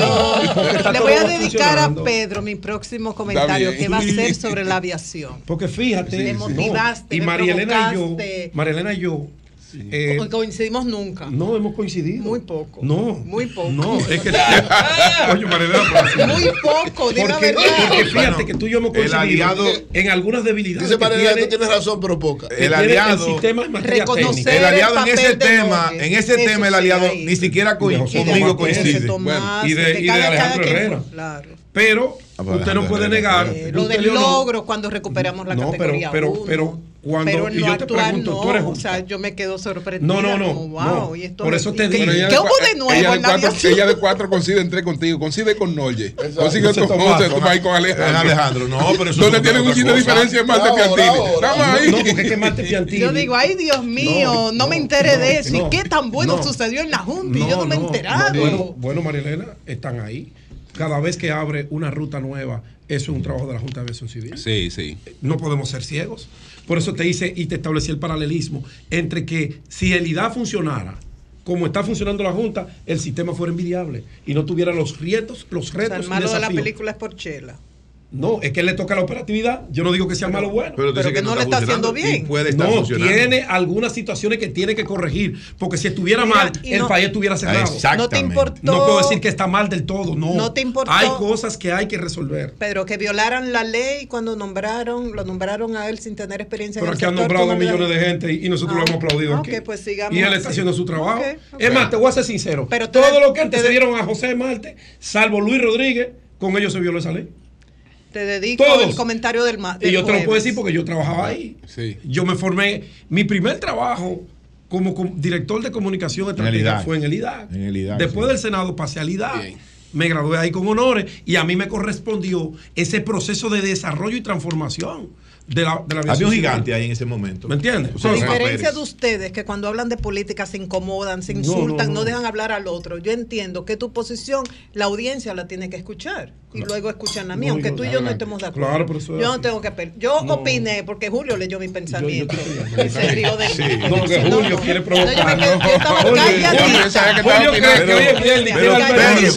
favor, mirando en él está silencio. como Pedro, por favor, antes de continuar, para que, el país lo sepa, para que Sí. el país lo sepa, repite el nombre del director de la Junta de Aviación Civil. ¿Cómo José llama? Marte Piantini. Ah, ok, José Marte. Está ahí. El pastor Piantini, digo, Está ahí. José Marte. No, no, está ahí porque a mí no me gusta. Pedro. A mí no me gusta ser injusto. cuando comento, y yo de aviación tengo conocimientos. No quizá para manejar áreas técnicas. Ahora, si me toca dirigir la institución, te la dirijo magistralmente. Porque conozco cada rincón, cada detalle, porque lo viví. Fueron ocho o nueve años que duré ahí dentro. En ese proceso de construcción. De ti yo lo creo. Y yo sé lo que es la Junta. Ahora, búsquenme los periódicos de la época, de mi propio gobierno. Salvo Luis Rodríguez, óigame bien, que es un piloto, un especialista en aviación, que dirigió esa junta magistralmente, pero trabajaba bajo la directriz de, José Tomás de Norge. Ahí se sentaban a coordinar operaciones. No que una institución estaba por un lado y la otra por el otro. No. Ahora, que hizo Marte Piantini? ¿Tú no quieres trabajar conmigo? Yo voy a hacer mi trabajo. ¿Cuál es? Hace- ayudar al país a que vengan nuevas rutas que ayude al turismo. Y lo está haciendo. Están ahí. Yo no me lo estoy Sí, inventando. No me lo estoy inventando. Te saludo, hermano, y qué bueno que, que tú hayas reorientado y estés haciendo el trabajo por el cual te pagan tu salario. Entonces, eh, finalmente, porque no puedo dejar de hacer mención de eso, yo quiero desearle a Hugo que salga de esto pronto. Y quiero deseárselo porque fíjate que quien le provoca este ruido, este escándalo, que todavía nos preguntamos por qué no se hizo en el plazo que había que hacerlo, es alguien de su propio gobierno. No para que le tape una situación, no, no creo que Hugo tenga interés de que le tapen nada. Hugo siempre ha sido una persona pública, ha sido un emprendedor, un tipo que cuando no tiene un proyecto tiene dos. No creo que Hugo tenga la necesidad económica de ir a meterse en lío por tener un millón de pesos más, un millón menos. No, porque él económicamente entró al Intran, como dicen popularmente, limpio. Viene de una familia honorable. La familia Veras Goico ha sido una familia honorable y Hugo siempre ha sido. Yo bauticé y dije una vez, el verdadero emprendedor de este país se llama Hugo Vera. Lo dije. Como dije, de los hijos de Freddy, Veras Goico, el más trabajador para mí es este muchacho, el, mecánico. No, el mecánico. Ah, El mecánico, el hijo de, de Doña Luchi. Sí, Freddy. No, ese no es Fredín, el hermano de Fredín. Diablo, me va a matar mi amigo y hermano. Sí, pero no Pero ponga todos son no- trabajadores, no todos son trabajadores. no- Todos, no todos son no honorables. ponga a competir esa gente. Sí, son todos honorables. son trabajadores. Todos. Giancarlo, Giancarlo es un tipo súper No, ahora trabajador. acaba de Giancarlo de lanzar la No, primera no. película de su papá. Uno de los productores más exitosos, Giancarlo. Así es, No lo así ponga es. Dayanara, Entre ellos. Todos son trabajadores. Todos son trabajadores. Todo, todo, todo, todo. Aquel se inclinó por la mecánica. Tengo un Laxus porque es mi amigo. Somos amigos. Eso es la edad. Sí, no, somos amigos. La edad que te hace Sí, olvidar. eso es así. Sí. Entonces, yo eh, creo que en este contexto que el gobierno tiene hoy tres escándalos, tres, tiene el tema del acuario, tiene ese tema de Hugo, que quizás el más inocente de toda esa cuestión ahí es Hugo, porque como él dijo ahorita, esto tiene 65% de ejecución, ¿por qué no lo hicieron en el momento que correspondía? ¿Por qué ahora? Algo debe haber que el hijo de Freddy detrás. Se llama Ernesto. Ernesto, Ernesto, sí. Ernestico, un abrazo, Ernestico. Se- y somos amigos. Él tenía el taller allá en la Agustina. Eh, entonces, ¿por qué ahora y por qué no en el proceso que había que hacerlo? Son de las preguntas que yo me hago. Algo debe haber ahí. Ahora, al que más le conviene que todo esto quede transparente es a Hugo Veras, para que su nombre no tenga ningún tipo de tachadura en el gobierno, se generan situaciones. Porque si empezó en febrero, Por- el señalamiento se hace en octubre. Es una locura. Eso es lo que yo no entiendo. Yo, no- yo tampoco. Ves, entonces, eh, en la, semo- la semaforización y esa nueva tecnología que se está implementando, el país la necesita. Eso debió venir hace 10 años. Y quizá no tuviéramos el caos en el transporte que tenemos. Aclaren eso, porque ver al país defendiéndose allá internacionalmente por quizás alguna coma que no estuvo donde debió estar, digo yo, yo no conozco el contrato, yo no lo he leído. Sí. Yo estoy hablando en base a la persona que yo conozco. Uno no mete su mano en candela por nadie, pero tampoco tú puedes ser tan injusto de que digan, Manuel es ladrón, él no es ladrón porque él es periodista y yo lo No, conozco no, hace no, 20 pero tú años. puedes poner otro un ejemplo. ejemplo. Otro ejemplo. Un ejemplo. Un ejemplo. ¿Tú me entiendes? Entonces no pongo a Manuel Joan, Joan. para irme a un extremo de algo que no va a ocurrir. No, no, no, Joan, no, Joan. no. Joan es flaco, no puede ser flaco porque su cuerpo dice lo contrario. ¿No entiendes? Entonces, hago, Te va a hago, pasar como lo del babeque. No, no, no, es mi hermano. Bien. Entonces yo quisiera de verdad que Y de, y de todo- Lea, tú no vas a decir nada. Lea. No, Bien, yo bien. no hablo con él hace mucho. Y Eh, Joel, déjalo tranquilo. bien. Joel. Yo solo deseo. Y a Denise. Joel es bueno, es un equipazo que hay ahí, dirigido por Sí. Leandel. Qué cuarteto. ¿eh? Sí. Sí. Viene aumento. Decía que solo desea. No, no, que le vamos a regalar Que solo desea. Solo, Ropa de invierno, solo quiero y- decir, y cómo está solo quiero decir que todo esto se aclare pronto por el bien de Hugo, por el bien del Intran, por el bien del país. Para que esa cosa, si esa Así semaforización que tanto necesitamos se está haciendo correctamente, que se aclare. Que se Bien. aclare y que sigamos para adelante. Cambio y fuera.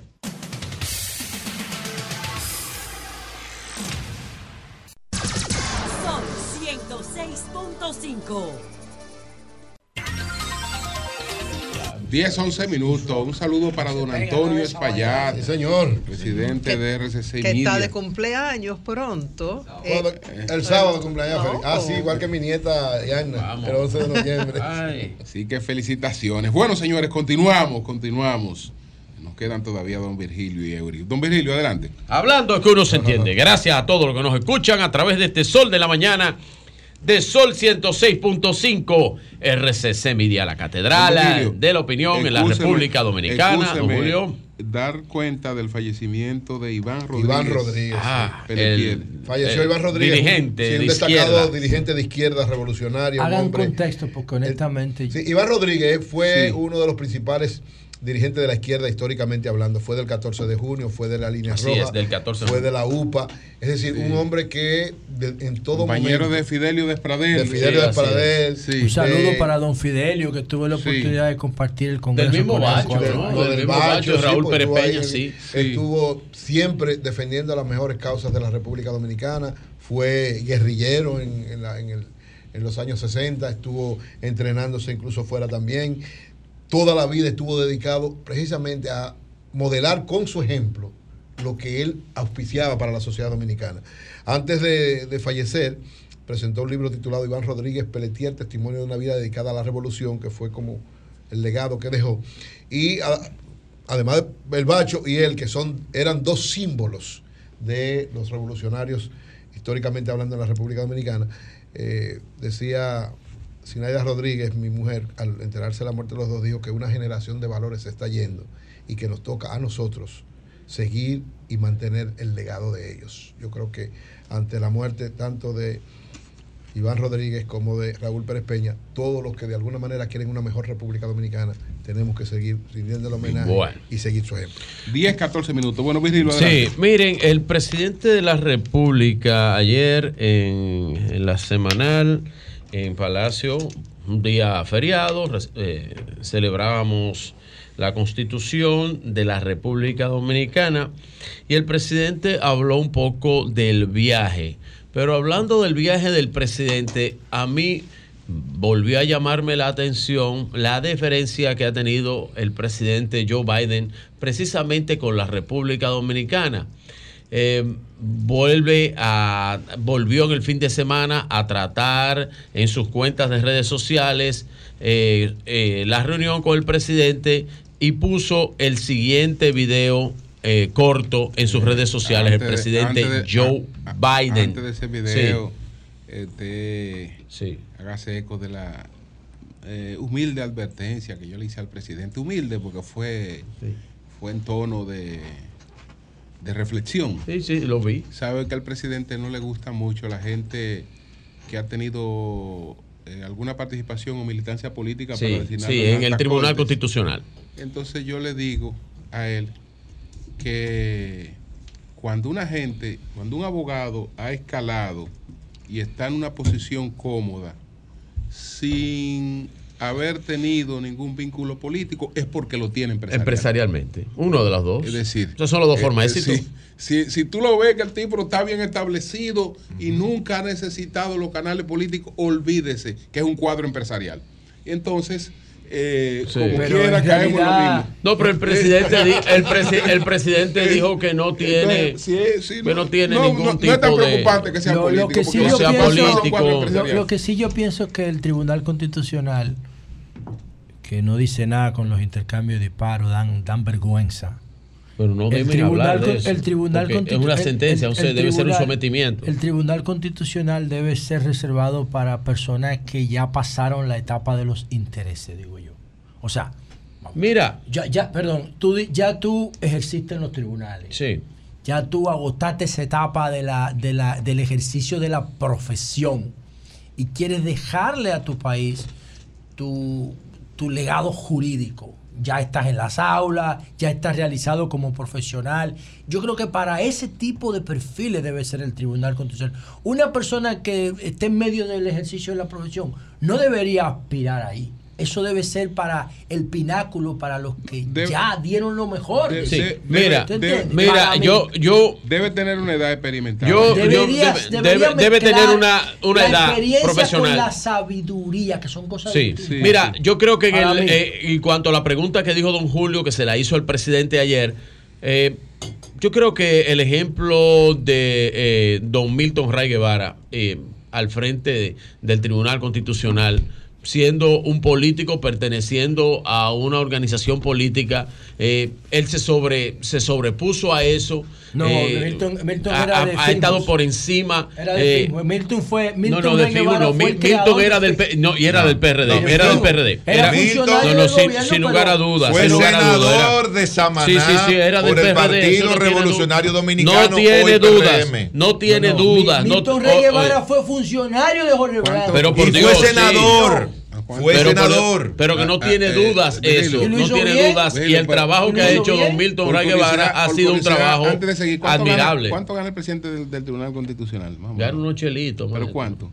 Yo creo que con todos los beneficios debe llegar a más de millón, 600, 600 600, mil. y algo. Vamos a buscarlo aquí. De-. Usted está por los 800 por ahí. No, con los Con los beneficios, beneficios. debe Pero andar digo, más. Hay un descuento también. Ok, ok. No, pero un abogado, eh, un abogado en alto nivel, quiero- un abogado en alto nivel quiero- con, con prestigio quiero- empresarial, eh, que- usted sabe que quiero- produce más dinero de ahí. Quiero felicitar a Flavio Darío porque ¿Va a ser presidente? no, alguna, alguna gente fueron y le hablaron.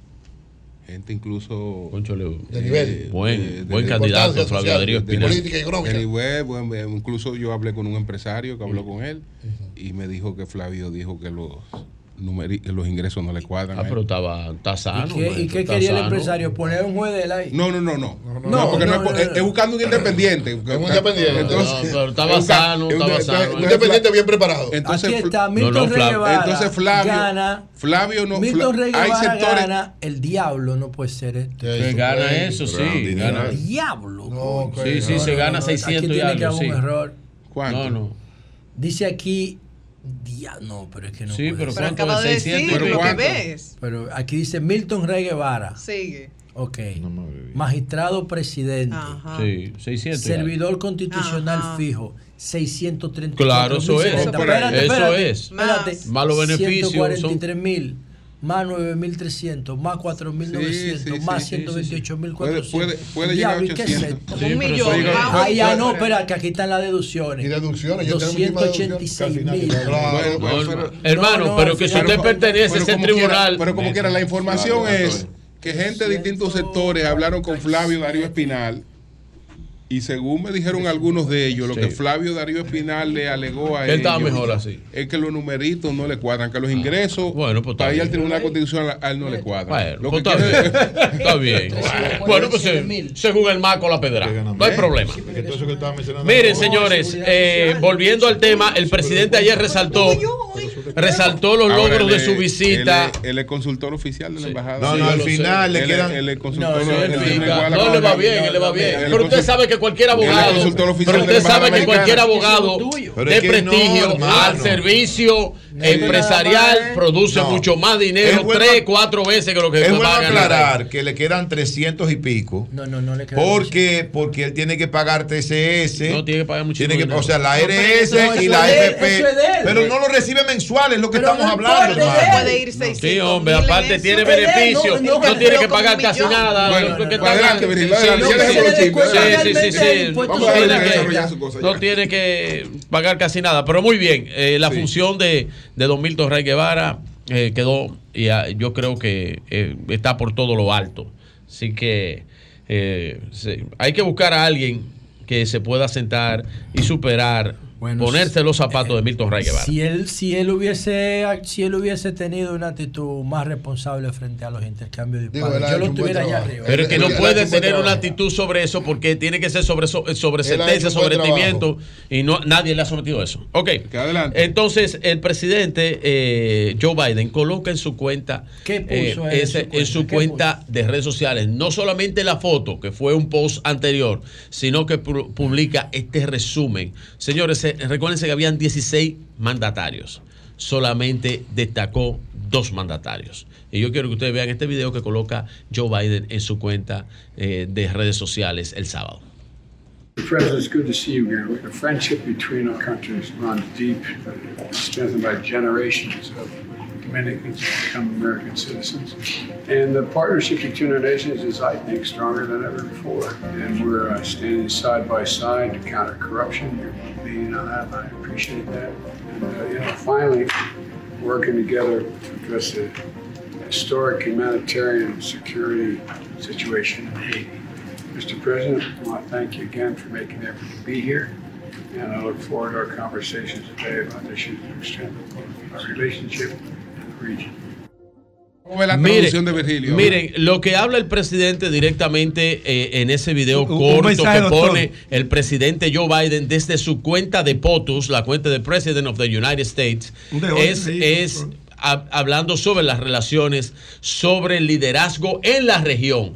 Es importante establecer que si Estados Unidos por temas geopolíticos, nos mira a nosotros con esa eh, importancia, es porque entiende que nosotros tenemos algún liderazgo regional como país y en el liderazgo del presidente Luis Abinader. Doctor, Dígame, un Pedro. punto ahí. Y si las relaciones son tan armoniosas. Ya tú vienes con lo del embajador. Vamos a respeto, ¿y por tratar el no nos tema. nombra un embajador Está bien, perfecto. Lo que pasa es. Eh, y le que- mandó a Surinam Lo que pasa es que tú tienes intereses encontrados. Recuérdate. Yo no, Estados Unidos. Tú no, Yo me no refiero, estoy hablando en, en la persona de los Estados Sí, Unidos, no. tú tienes intereses encontrados. No es solamente, no es solamente lo que el presidente de los Estados Unidos presente, es lo que el Congreso de los Estados Unidos apruebe y tome. Hay mucho, hay- mira, tú sabías que el presidente explicaba, precisamente el presidente Luis Abinader, Él le que, habló del embajador. que hay más de, le preguntaron ayer, hay más de, de 20 países, de esos 40 y tantos que no tienen embajador, que tienen sometido hace dos y tres años al Congreso de los Estados Oh. Unidos y que el Congreso de los Estados Unidos no lo aprueba. O sea, y no el le ha de dado nosotros paso. no es que el Congreso no lo No aprueba. tiene que es ver- que el presidente Sí, pero que no eso, ha recomendado eso sigue, a nadie. eso sigue una secuencia No, yo la de conozco. hechos. eh, y si tú sabes tanto de política eh, No, eh, no, yo no, norteamericana, yo- yo no sé nada, yo yo te, yo te recomiendo que tú veas la diferencia, lo que hace Surinam es más importante que 16 nosotros. países. 16 Haití países y el presidente de Haití los tiene- Estados Unidos, Joe Haití Biden, tiene destaca a un país de 10 millones de habitantes y unos tantos más, destaca el liderazgo que tiene el país, el que liderazgo que tiene el presidente Luis Abinader y lo pone por encima de esos 16 líderes de países con mucho más economía que nosotros, con mucho más que- eh, eh, eh, importancia a lo mejor en, en- en número de habitantes y, y en partes estratégicas, lo pone por encima de ellos y destaca al presidente eh, Luis Abinader. Dice el presidente que el presidente Joe Biden le agradeció eh, la importancia que le ha generado en el tema Haití para poder hacer esto que se está organizando para la organización y la seguridad eh, del país de Haití. Y habló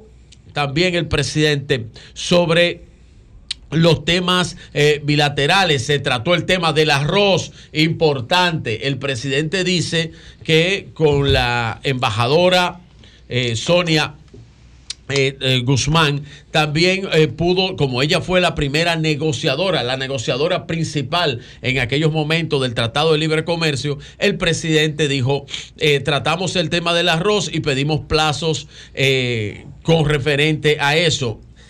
El presidente también en ese mismo encuentro ayer en la semanal pues tenía los encargados del Bandex y anunció eh, los préstamos eh, blandos que se van a estar dando para la industrialización, la maquinarización de lo que tiene que ver con el sector agrícola y cómo el Bandex va a estar dando esos préstamos y con el sector eh, con el sector de la construcción.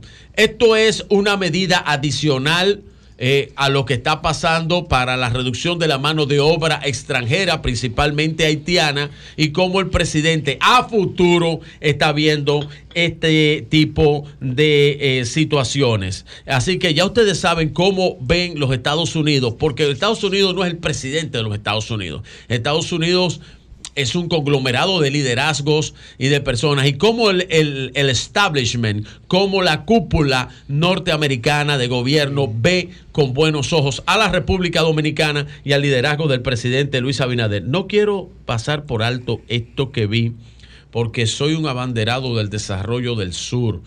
Y ante tantas cosas que se hablaron eh, del sur de la República eh, Dominicana eh, y que luego pues se aclararon aquí con esa confusión eh, que tuvo el senador Dionis Sánchez eh, de Pedernales y la visita que hizo el propietario, el presidente de la cadena Iberoestar, eh, el señor Miguel Fluxa, a Pedernales a ver los proyectos de Pedernales que está haciendo ahí eh, alianza público-privada, eh, eh, el recibimiento que le hizo el director de Alianza Público-Privada a don Miguel Fluxa y lo que don Miguel piensa sobre el desarrollo de ese nuevo polo turístico de la República Dominicana y cómo van el avance de los trabajos y la importancia que él resalta de eso como desarrollo turístico. Realmente en el sur se hará una verdadera revolución con estos nuevos hoteles y con nuevo desarrollo que va a tener Pedernales, que va a ser la punta de lanza para el desarrollo de toda la región, don Julio. Cambio y fuera. Sol 106.5. Son las 10:34 minutos. Eury Cabral. Gracias al Dios Todopoderoso Jesús, mi Señor, Salvador y guía, como siempre, inicio con la palabra de Dios. Salmos 3, 143, 10. Enséñame a hacer tu voluntad porque tú eres mi Dios. Que tu buen espíritu me lleve siempre adelante con pasos bien firmes. Amén, Señor. Ese es nuestro Señor. Amén. Siempre. Miren, Amén. eh, dábamos ahorita ¿verdad? La, la información de que fallecieron dos grandes figuras de la izquierda revolucionaria histórica, el Bacho y e Iván Rodríguez. El Bacho estará siendo, está siendo velado ahora mismo en la funeraria Blandino y va a ser enterrado esta tarde. En el caso de Iván Rodríguez, será velado hoy a partir de la una de la tarde en la capilla de la funeraria Jardín Memorial, ubicada en la 27 de febrero, casi esquina Núñez de Cáceres, y será enterrado el día de mañana. Toda nuestra solidaridad para todas estas familias y reiterar que estos dos hombres, el Bacho e Iván Rodríguez, significaron para la generación de jóvenes que fuimos revolucionarios durante mucho tiempo, que alberga- albergamos nuestros corazones el deseo de transformar la sociedad dominicana y hacer la revolución, fueron dos personas de mucha importancia, de mucha trascendencia, de mucha influencia. Y como decía Sina, una generación de valores se nos está yendo y es el compromiso de todos nosotros de seguir el legado de integridad, de honestidad, de entrega y de sobre todo luchar por un ideal para hacerlo realidad. Toda nuestra solidaridad para la familia del Bacho y para la familia de Iván Rodríguez. Miren, el fin de semana estuve en Nueva York, participé en el Festival Dominicano del Libro y la Lectura que organiza la, la Dirección de Cultura Dominicana en Nueva York y puso a circular mi libro Presidentes Dominicanos en la Historia. La, esta Festival Dominicano del Libro y Cultura es un evento de suma trascendencia. Se desarrolló en el Lehman College, en el auditorio, en el Lehman College. Es decir, fue una- un evento de mucha trascendencia. Rey Andújar ahí logró desarrollar una gran cantidad de actividades en el fin de semana.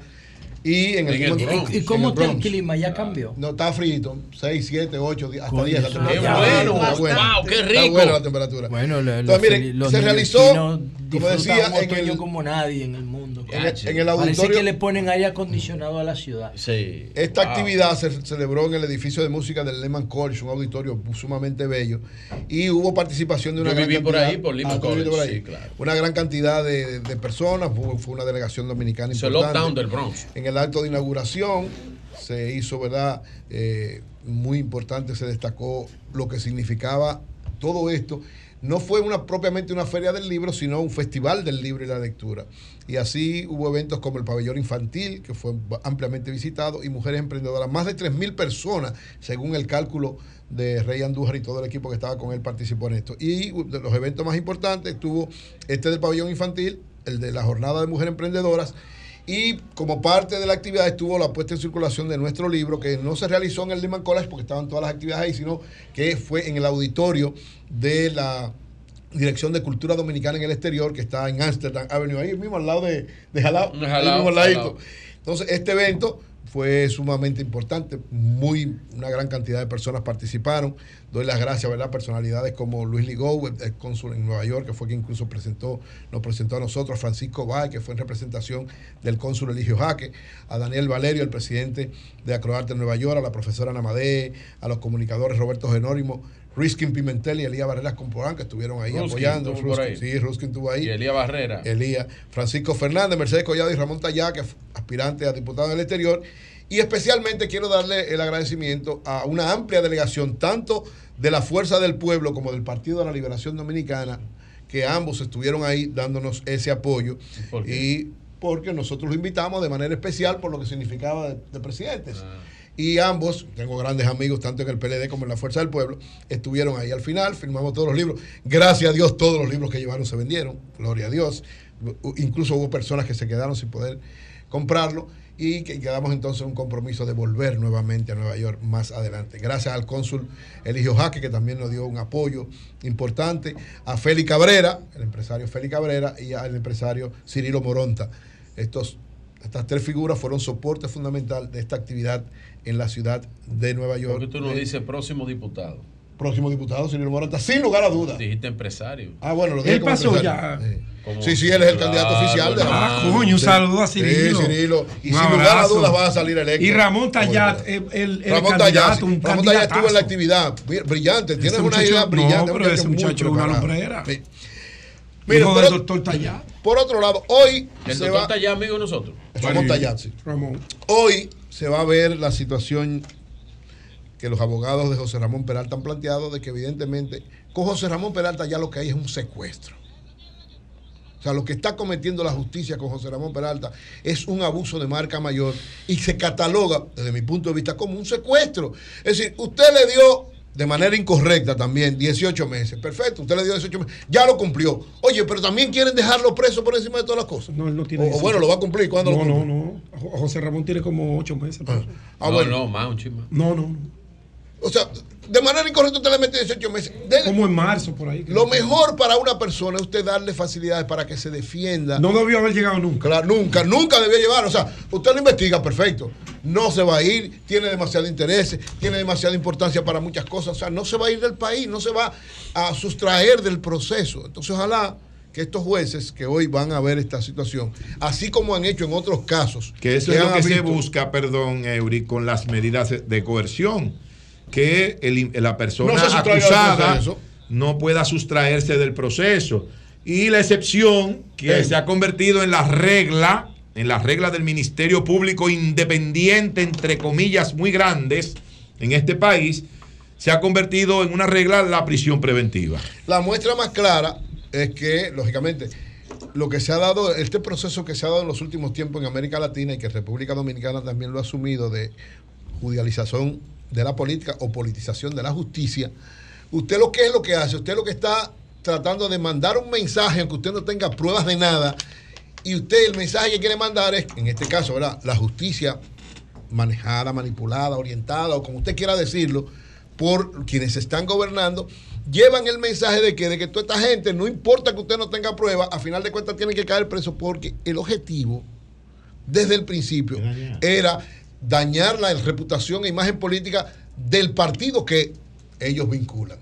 que en este caso es el Partido de la Liberación Dominicana. Desde el principio ha habido una actitud clara y precisa de quienes están gobernando de desbaratar al Partido de la Liberación Dominicana porque lo, como- lo ven como su Dame, principal... dame una sola razón. yo estoy de acuerdo. Que alguien me dé una sola razón de por qué Gonzalo Castillo tiene que tener prisión Eso es domiciliaria. increíble. Yo creo que alguien me dé una sola razón válida. Vuelvo y te digo. Para eso. Ni Ahora, que José Ramón esté tampoco detenido, no hay una si sola ustedes, razón si usted- válida. si ustedes quieren, eh, miren, yo estoy de acuerdo con que esas personas, de hecho, nunca eh, estuve de acuerdo con lo de José Ramón Peralta. Pero te puedo decir lo siguiente, eh, y creo que se le debe dar eh, la oportunidad que el proceso él lo pueda, eh, ¿verdad? Lo pueda terminar eh, desde otro tipo de medida de coerción, que no necesariamente tiene que ser la prisión. Estamos de acuerdo, Yo lo he dicho en algunas ocasiones. Ahora, de ahí a tú entender que se hacen o se establecen políticas desde el gobierno para eso, eh, para eh, dañar la reputación del partido eh, pasado, el Partido de la Liberación Dominicana, de ahí difiero ampliamente. contigo. Yo respeto tu opinión, yo no la comparto, yo creo que es así. Y ojalá que hoy encuentre ya freno esta actitud en contra de José Ramón Peralta. Al igual, al igual que Eury, yo eh, tengo una opinión diferente a la tuya.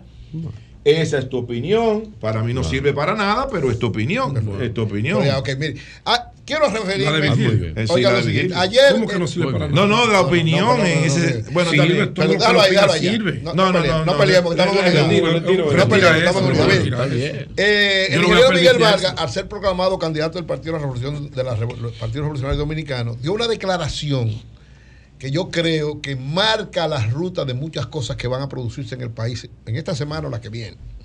Dijo Miguel Vargas, a propósito, él Ay. es el mediador fundamental Ay, no. del acuerdo Rescate RD, No, Eury, no diga la eso. figura fundamental, y entonces al preguntarle, él dijo, no se Eh. preocupe, van a haber sorpresas Ay. y sorpresitas cuando se anuncie todo de Rescate Eh. Sorpresas y sorpresitas. Y miren, Eso, eso yo estado- como perdón. en voz, en voz de, en voz del ingeniero Suena eh, bien, suena Ramón muy- Alburquerque. No, Ese es el, eh, No, eh, no, no, no. eh, no, no, en voz del, del ingeniero Ramón Alburquerque eh, que se refería al muerto que anuncia el funeral No, colectivo. pero no, oye, oye lo siguiente. Miren Digo lo yo. siguiente. Oigan.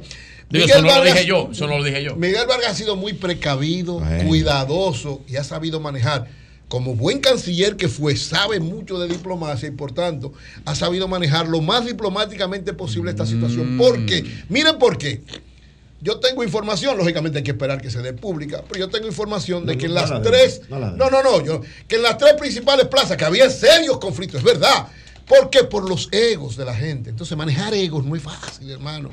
No es fácil. Entonces Miguel Vargas ha sido especialista, fundamental en el manejo de esos elementos que lógicamente a veces no son los elementos fundamentales. Son elementos colaterales, pero que te dificultan tu armar una alianza de esta magnitud.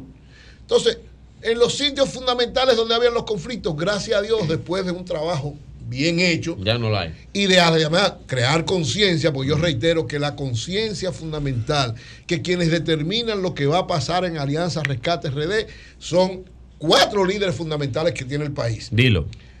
Danilo Medina, Sí. Leonel Fernández, Abel Martínez y Miguel Vargas. En Ellos ese mismo cuatro. orden. No, no, en el orden que tú quieras, en tú cualquier quieras. orden. El No, por eso no yo siempre pelear. digo Danilo primero porque yo tengo un afecto especial por Danilo. Claro. Y creo Igual que, yo pondría a Danilo primero. Exacto. Entonces- Pedro pondría a Leonel Fernández Claro. y también. En el orden que usted quiera. país. Claro, No, no, tú, en el orden tú, que tú quieras. tú. Ahora, ¿qué es lo importante de esto? Primero, que esos cuatro líderes han entendido el sentido de la historia. Hey. Es decir, unidos son más fuertes que separados. Unidos pueden lograr el objetivo que todos quieren, porque en el fondo lo que los cuatro quieren es que salga el gobierno actual y venir un gobierno compartido por todos ellos. Por lo menos Entonces, eso dicen. si siguen actuando con esa coherencia, con esa visión estratégica y con ese sentido de la historia, Alianza, la Alianza Rescate RD va a convertirse en el polo más poderoso electoralmente hablando si no acontecen otras cosas. Lógicamente, faltan todavía El un abrazo. tiempecito, hay que esperar. ¿Se van a dar el abrazo? cosas. Se van a dar, llegará su momento. El abrazo. Llegará el momento donde esos cuatro líderes No, estarán cuando eso juntos. pase. El abrazo del el el abrazo del borracho. No, el abrazo de la fuerza. Cuando borracho. eso pase, que se reúnan esos líderes Pero en un se van a dar el abrazo del borracho. Bueno, ese día, Virgilio, hay que. hay Pero que es el abrazo del borracho. Felicito a Miguel Vargas, felicito a Danilo Medina, felicito a Leonel Voy a esperar Fernández las y tres de la felicito tarde. a Abel Martínez porque están actuando con Me un voy a quedar aquí hasta las sentido de la historia. Bueno, señores, parece que a nivel de la frontera hay cierta flexibilización. Eh, se abrió por Jimaní una puerta. eh, han estado entrando y saliendo camiones. Ayer el ministro hablaba de unos 60 camiones. 60 camiones. Elías Carrizal Piña. de, de- de Piña. Eh, mientras tanto, en Dajabón estaban reunidos. Ayer no llegaron a ninguna conclusión. Pero parece que hay la intención de cierta eh, flexibilización Por parte del gobierno haitiano. por parte del gobierno haitiano, porque ayer se sometieron a, a la verificación biométrica los, los choferes que entraron sin problema. Y el presidente dijo que no, que reiteró ayer que se va a mantener, que se va a mantener. Ah, tenemos 22. 22 puede saber algo de eso. Vamos a ver. 22. Dime cómo está la frontera, 22. ¿Qué tú sabes de la frontera? Adelante, Oye, 22. Estoy directamente aquí en los, en los salones del Ayuntamiento Municipal de Duvergé. Oiga, oiga lo que yo le voy a decir al país y al mundo. Usted está refiriendo al problema de, la, de, la, de las aduanas. Oye, Sí. cuando comenzó, el, cuando el señor presidente de la República eh, prohibió la entrada, cerró la aduana totalmente. Ya la aduana de Jimaní hace tiempo que estaba cerrada por medio a las bandas que, que significaron allá. Porque en el, en el área donde está la aduana de Jimaní está próximo, ahí, ahí están los atracadores de esta banda. Pero la aduana hace tiempo que está no había ese flujo de comercio como, como estaba anteriormente. Algunos vehículos, algunos, eso ha afectado totalmente la zona, ha afectado totalmente el sector comercial. Ya los camiones y patadas que anteriormente viajaban no están ahí. Algunos pasan a veces, llegan solamente hasta allá, descargan alguna mercancía, pero a lo mínimo, mejor dicho. Dígame otra pregunta.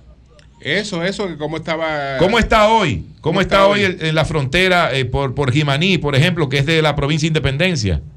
Nayicha es de todo talento, todo talento, igualmente todo lento, lento. Eh, El flujo de vehículos no hay, porque por donde yo vivo, vivo en Duvergé.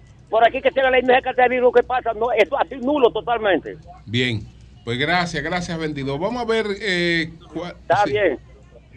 ¿Eh? Bueno, vamos a ver, vamos a ver si nos comunicamos con Javier Eh, Genao, a mire, ver cómo está. mi- mi- mire, Sí. eh, maestro, pero cuando hablamos con el ministro Ito Bisonó ayer, eh, comentaba de cómo las cosas empezaron a fluir. Yo creo que eso es cuestión de días, eh, que el gobierno haitiano eh, pues flexibilice eh, su postura irracional con respecto, porque el que tiene sed eh, busca el agua, y de donde ellos pueden buscar el agua, de donde ellos pueden buscar alimento a buen precio, donde ellos pueden buscar suplementos, eh, siempre ha sido en la República Dominicana.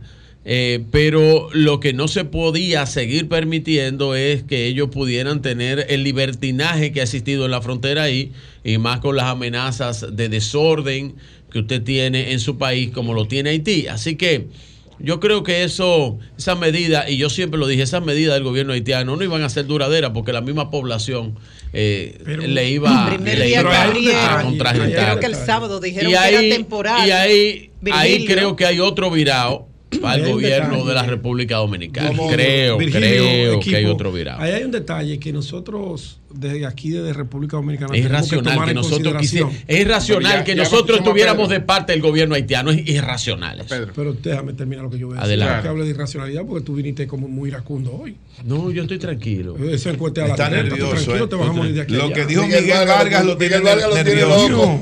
Mira, lo- yo entiendo decía- lo de Alianza RD y voy a decir el porqué. Pero, voy a hacer una revelación. Escúchame, escúchame, adelante. Revela tu cosa ahora, espera. La pastilla. Voy a hacer una A las revelación. 11 y 50.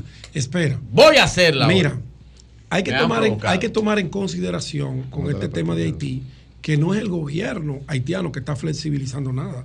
Ahí cada territorio, cada gobernador es que toma sus propias decisiones y decide si abre parcial, si Eh, por una hora. ellos son parte si del gobierno haitiano, No, hermano. hermano, no. No, no, no es lo mismo. Luis Abinader. Los dueños de los Perdón, sectores, por dos.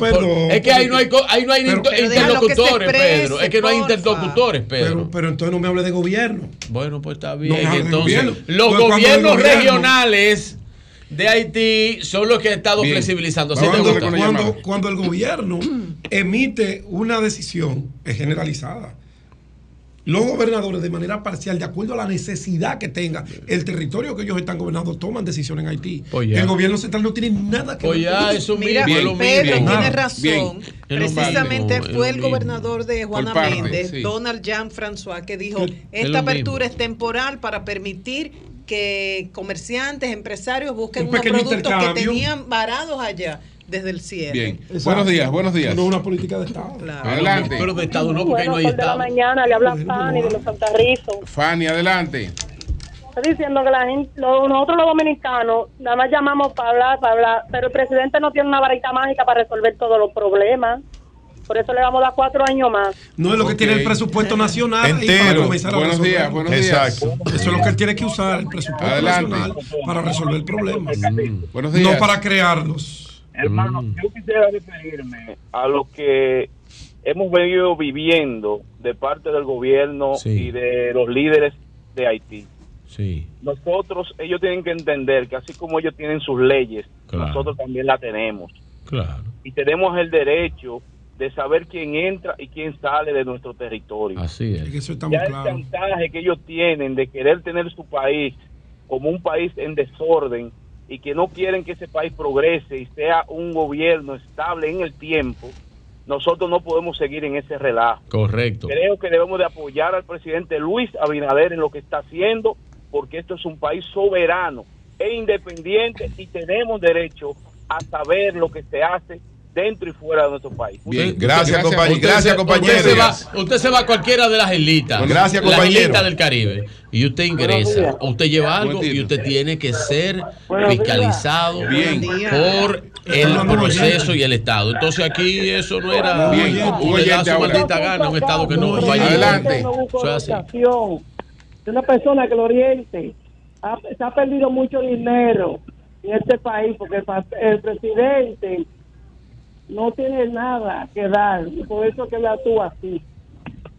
Bueno, ¿Qué, qué es lo que usted está diciendo? Yo no Todo le el hablado, dice- dice lo que Todo el dinero que se ha perdido en la frontera. Buenos bien, días. y- Buenos días. Y aquí 100 millones también. ¿Y ella qué perdió? Buenos días. días. Adelante. Pensé que haya perdido ropa interior. así. Eh, yo estoy usando estos medios para felicitar al próximo alcalde de Pedro Brán, eh, Ramón Pacuay Gómez, en medio, por la gran jornada de familiación que viene haciendo en todo el municipio. Muy Y bien. ya se, ya se No, decidió ahí. no se ha definido. Gracias. Muy bien, muy bien. No, mándame Miren, un saludo. hablando de jornada de Mira, fumigación, a- a- un momentito. a la gente del a- acuerdo. a- un momentito. No, dame una recomendación ahí, ahí ahora que está en Pedro Brán. Ahí en la Guayiga hay un tema y hay una gente que yo creo que el PRD, el PLD, la Fuerza del Pueblo deben tomar en consideración, que es el actual vicealcalde Renzo Lacio, que creo que podría jugar un rol importante ahí en la boleta. Miren. y disputarle la plaza. agradeciendo, agradeciendo que vi que la fundación del buen amigo eh, Raymond Rodríguez eh, estuvo Ay, por el sector de Rosmil haciendo una jornada de fumigación eh, y me lo envió la Junta de Vecinos de Rosmil, la jornada de fumigación que Se hizo salió de la el buen amigo eh, Raymond Rodríguez. Para el Eh, amigo que llamó ahora, Sí. hace un momentito, con relación al, al Mello, ahí en Pedro Sí. Brán, decirle que el artículo 1 de la resolución de la Comisión Nacional Electoral del PRM del día 27 de octubre, que es la, la la única que se ha emitido, declara no concluyente los resultados de las encuestas presentadas por Gallup Dominicana en lo que respecta a la precandidatura del nivel de senaduría en la provincia de Montecristi y en el nivel de la alcaldía del municipio de Pedro Brán. Así que no concluyente los resultados de la encuesta para esas dos demarcaciones. bien, ¿Y qué Buenos días. eso? Que no hay ganador. Que no hay Buenos días. No, eso Bueno, no días para El este margen de error. equipo. Adelante.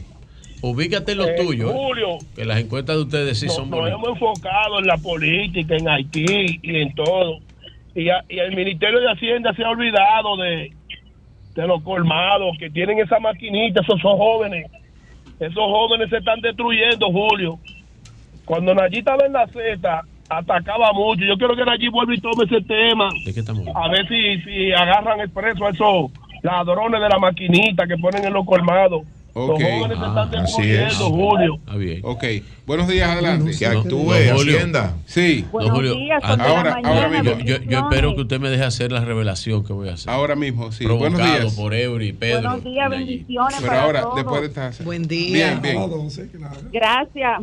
Les habla Judy desde Santo Domingo Norte, Julio. Judy. Sí, cariño, mírame, el día de ayer tuvimos en Guaricano el lanzamiento de la iluminación para los sectores con el ministro de Interior y Policía Chubasque. ¿Tú sabes Sí. por qué me gustó este programa? Porque sabemos que la seguridad ciudadana no está muy buena. Que es una de las cosas a mejoras que tenemos que tener en este gobierno. Ok. ¿Y dónde fue eso? ¿Dónde fue eso? En Guaricano, donde le dicen la mina. Ok. Ok. Sí, señor. Entonces Chubaca estuvo el día de ayer con Betty Jerónimo encabezando también la entrega y el senador Antonio Taveras. Estamos muy contentos porque sabemos que no solo se quedará en Guaricano, sino que Santo Domingo Norte tendrá una digna iluminación para cuidarnos a nosotros. Más ahora en diciembre, tú sabes que los que no trabajan salen a buscar lo de ellos. Bien. César Montesino, desde Dajabón, periodista desde Dajabón. Buenos días, César. ¿Cómo estás? Buen día, buen día a todos ustedes y a los amables oyentes. César, cuéntanos cómo sigue la frontera. ¿Cómo está la frontera hoy? Bien, eh, ayer se produjo una reunión entre autoridades haitianas dominicanas por un buen rato, tratando de solucionar la situación, porque hasta ahora solamente falta Jabón. Y creo que podría lograrse, pero entonces hasta ahora no hubo acuerdo hasta el momento, pero quedaron de juntarse nuevamente, porque ellos están diciendo, según las autoridades haitianas, que las personas fueron visadas, las personas que fueron visadas, que eh, fueron fueron desavisadas, entre porque mientras por una migración en Japón con eso, y que el asunto del biométrico no es que lo quiten, sino que lo muevan para donde estaba, al lugar que estaba anteriormente Que lo muevan. para ellos hacer Sí. más fácil porque el que entra al mercado lago es diferente a los otros mercados. Era Ok. pero no hay, no hay movimiento, todavía no hay movimiento. Sí, lo que se está haciendo, se le está permitiendo hoy, creo, un movimiento más de que se llevan sus provisiones a que principalmente de que no, no se le está tumbando hasta ahora, hasta ahora, hasta Bien. este momento. Sí, esperamos que la reunión se va a realizar los mejores resultados para ambos países, que es lo más importante, porque ya en esta época de Navidad, Gabón, como cualquier otro pueblo de la frontera, ustedes saben que genera un gran movimiento económico. ¿Cómo no? Pues muchas gracias, César, que no se está escuchando muy bien, pero gracias, César Montesino, muchas gracias. Pero, pero él Gracias. cometió un solo error, Julio, en su comunicación con nosotros. Sí. Porque él dijo que estamos en Navidad. ¿Y estamos en Navidad? Bueno, pero es verdad. Virgilio, tenía unas revelaciones. de voy a hacer una revelación. Estamos en Navidad. Voy a hacer una revelación. Revele, revele.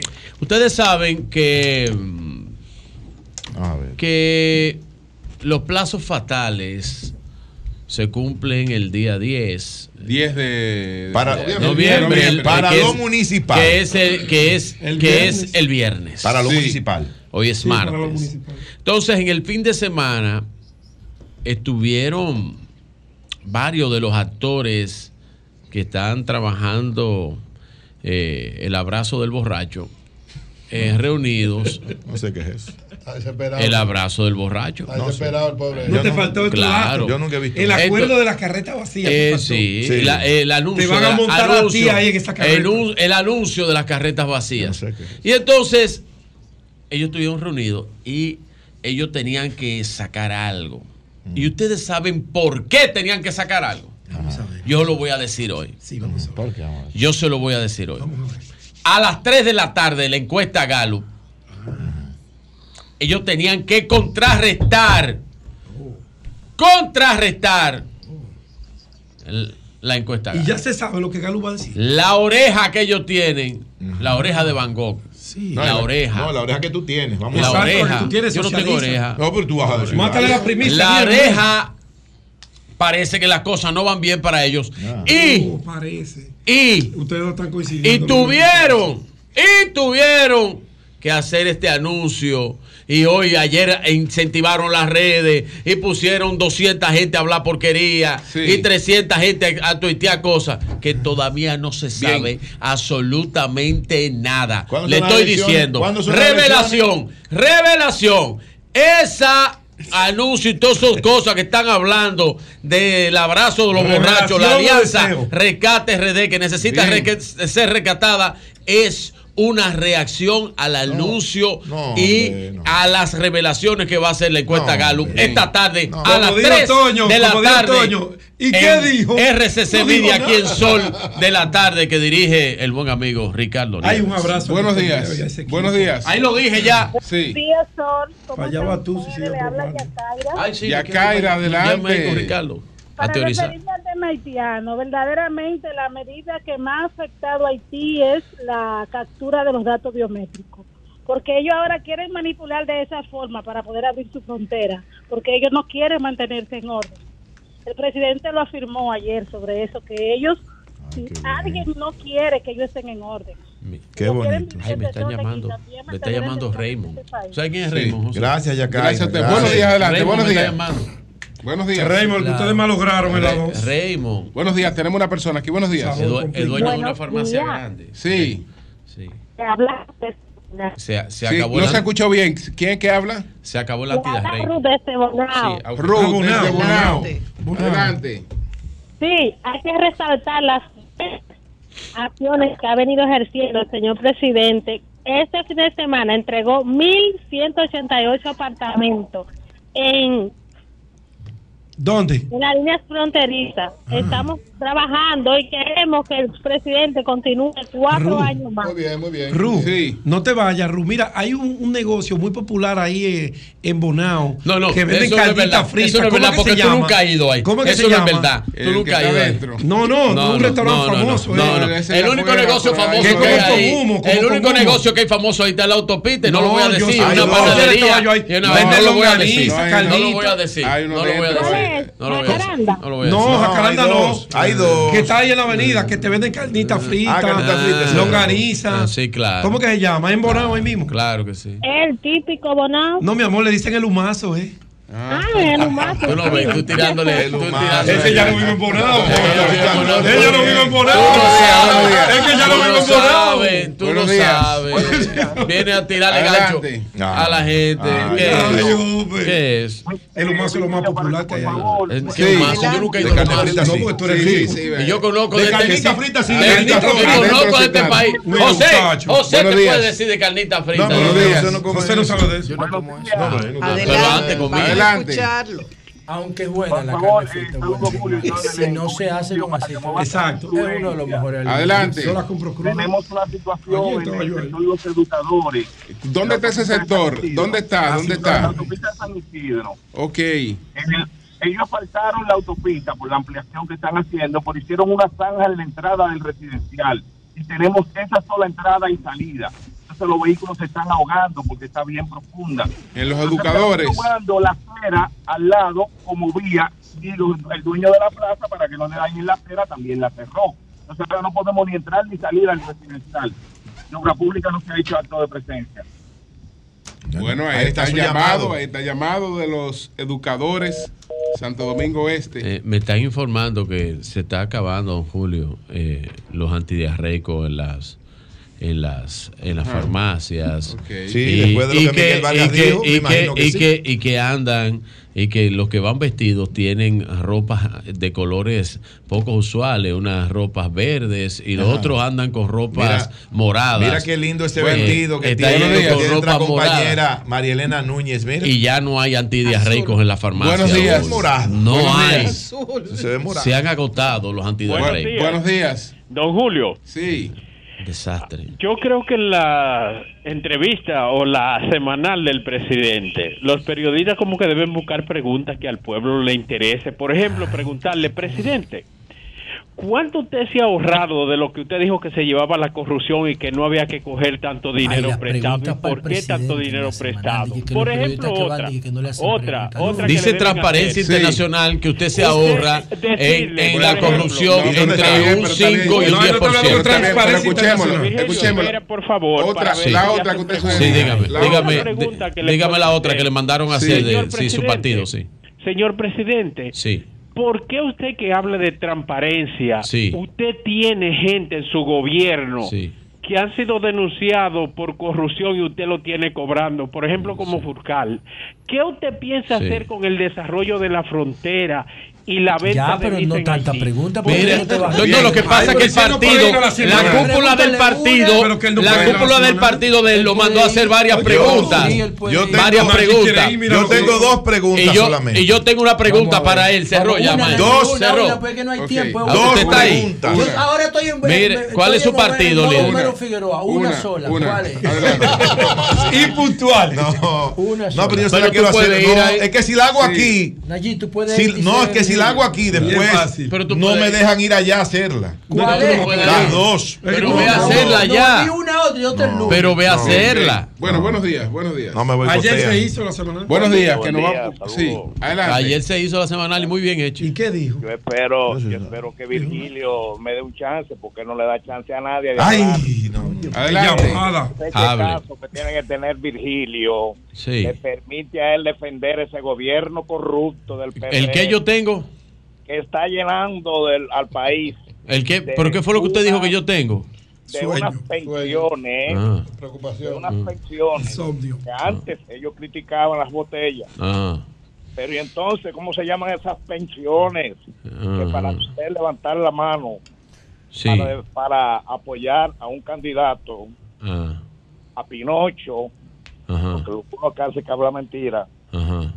pero usted cuando las personas llaman o van, debe darle la oportunidad para que se expresen, Ajá. Bien. porque el país lo que necesita es la verdad. La verdad. ¿Y cuál es la verdad? ¿La suya? Bueno, la que usted intenta decir o que la que par- su partido le mandó. ¿Cuál ¿Qué es la dé la gana? Él vive en ¿De dónde usted llama primero, Bueno, jefe? Buenos días. Para yo preguntarle la misma preguntita que le hacen que a los otros. ¿De una o no? ¿Y cómo se llama el chicharrón que usted no de come? una. Eh, Adelante. aló. Bueno, señores, vámonos con Hugo Veras y vehículos en la radio. ¿A otra vez? Pero ya él, él No, estaba- ahora que él viene, ahora que él viene. Cambio fuera.